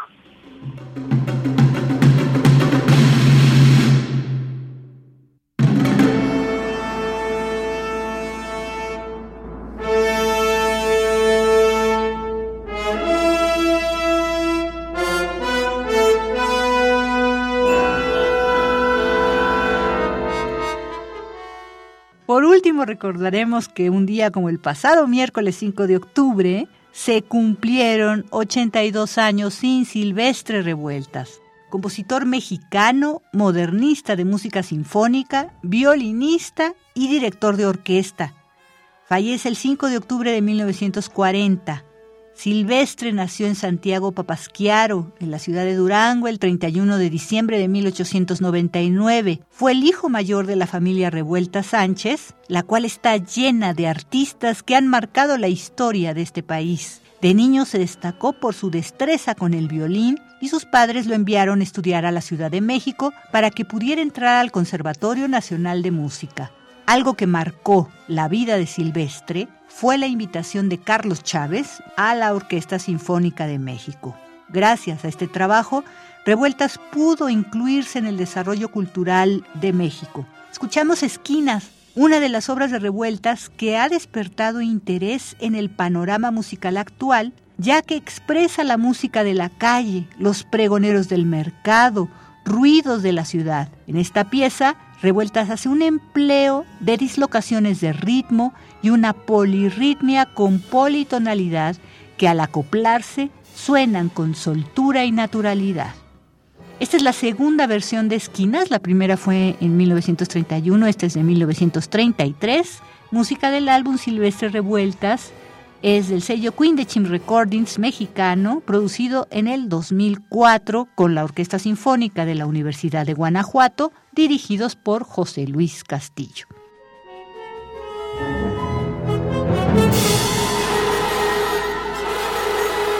Y hasta aquí Melomanía de hoy, viernes 7 de octubre del 2022. Muchísimas gracias por vuestra sintonía y atención.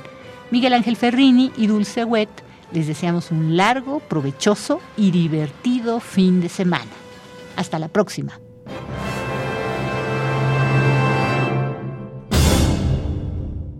Hasta la próxima, muchas gracias por su atención y nos despedimos, lo esperamos el próximo lunes. Gracias a todas las personas que nos siguen escribiendo, como Axuk que nos, dije, nos dice, podríamos plantearnos al revés, porque se le ocurrió a Tatiana casi corriendo ir a darle el abrazo a Andrés Manuel si no era fiesta. Bueno, pues es un poco también los mensajes, ¿no? De agradecimiento. Muchas gracias y hasta el lunes. Buena tarde y buen provecho. Radio UNAM presentó Prisma RU. Una mirada universitaria sobre los acontecimientos actuales. Prisma RU. Relatamos al mundo.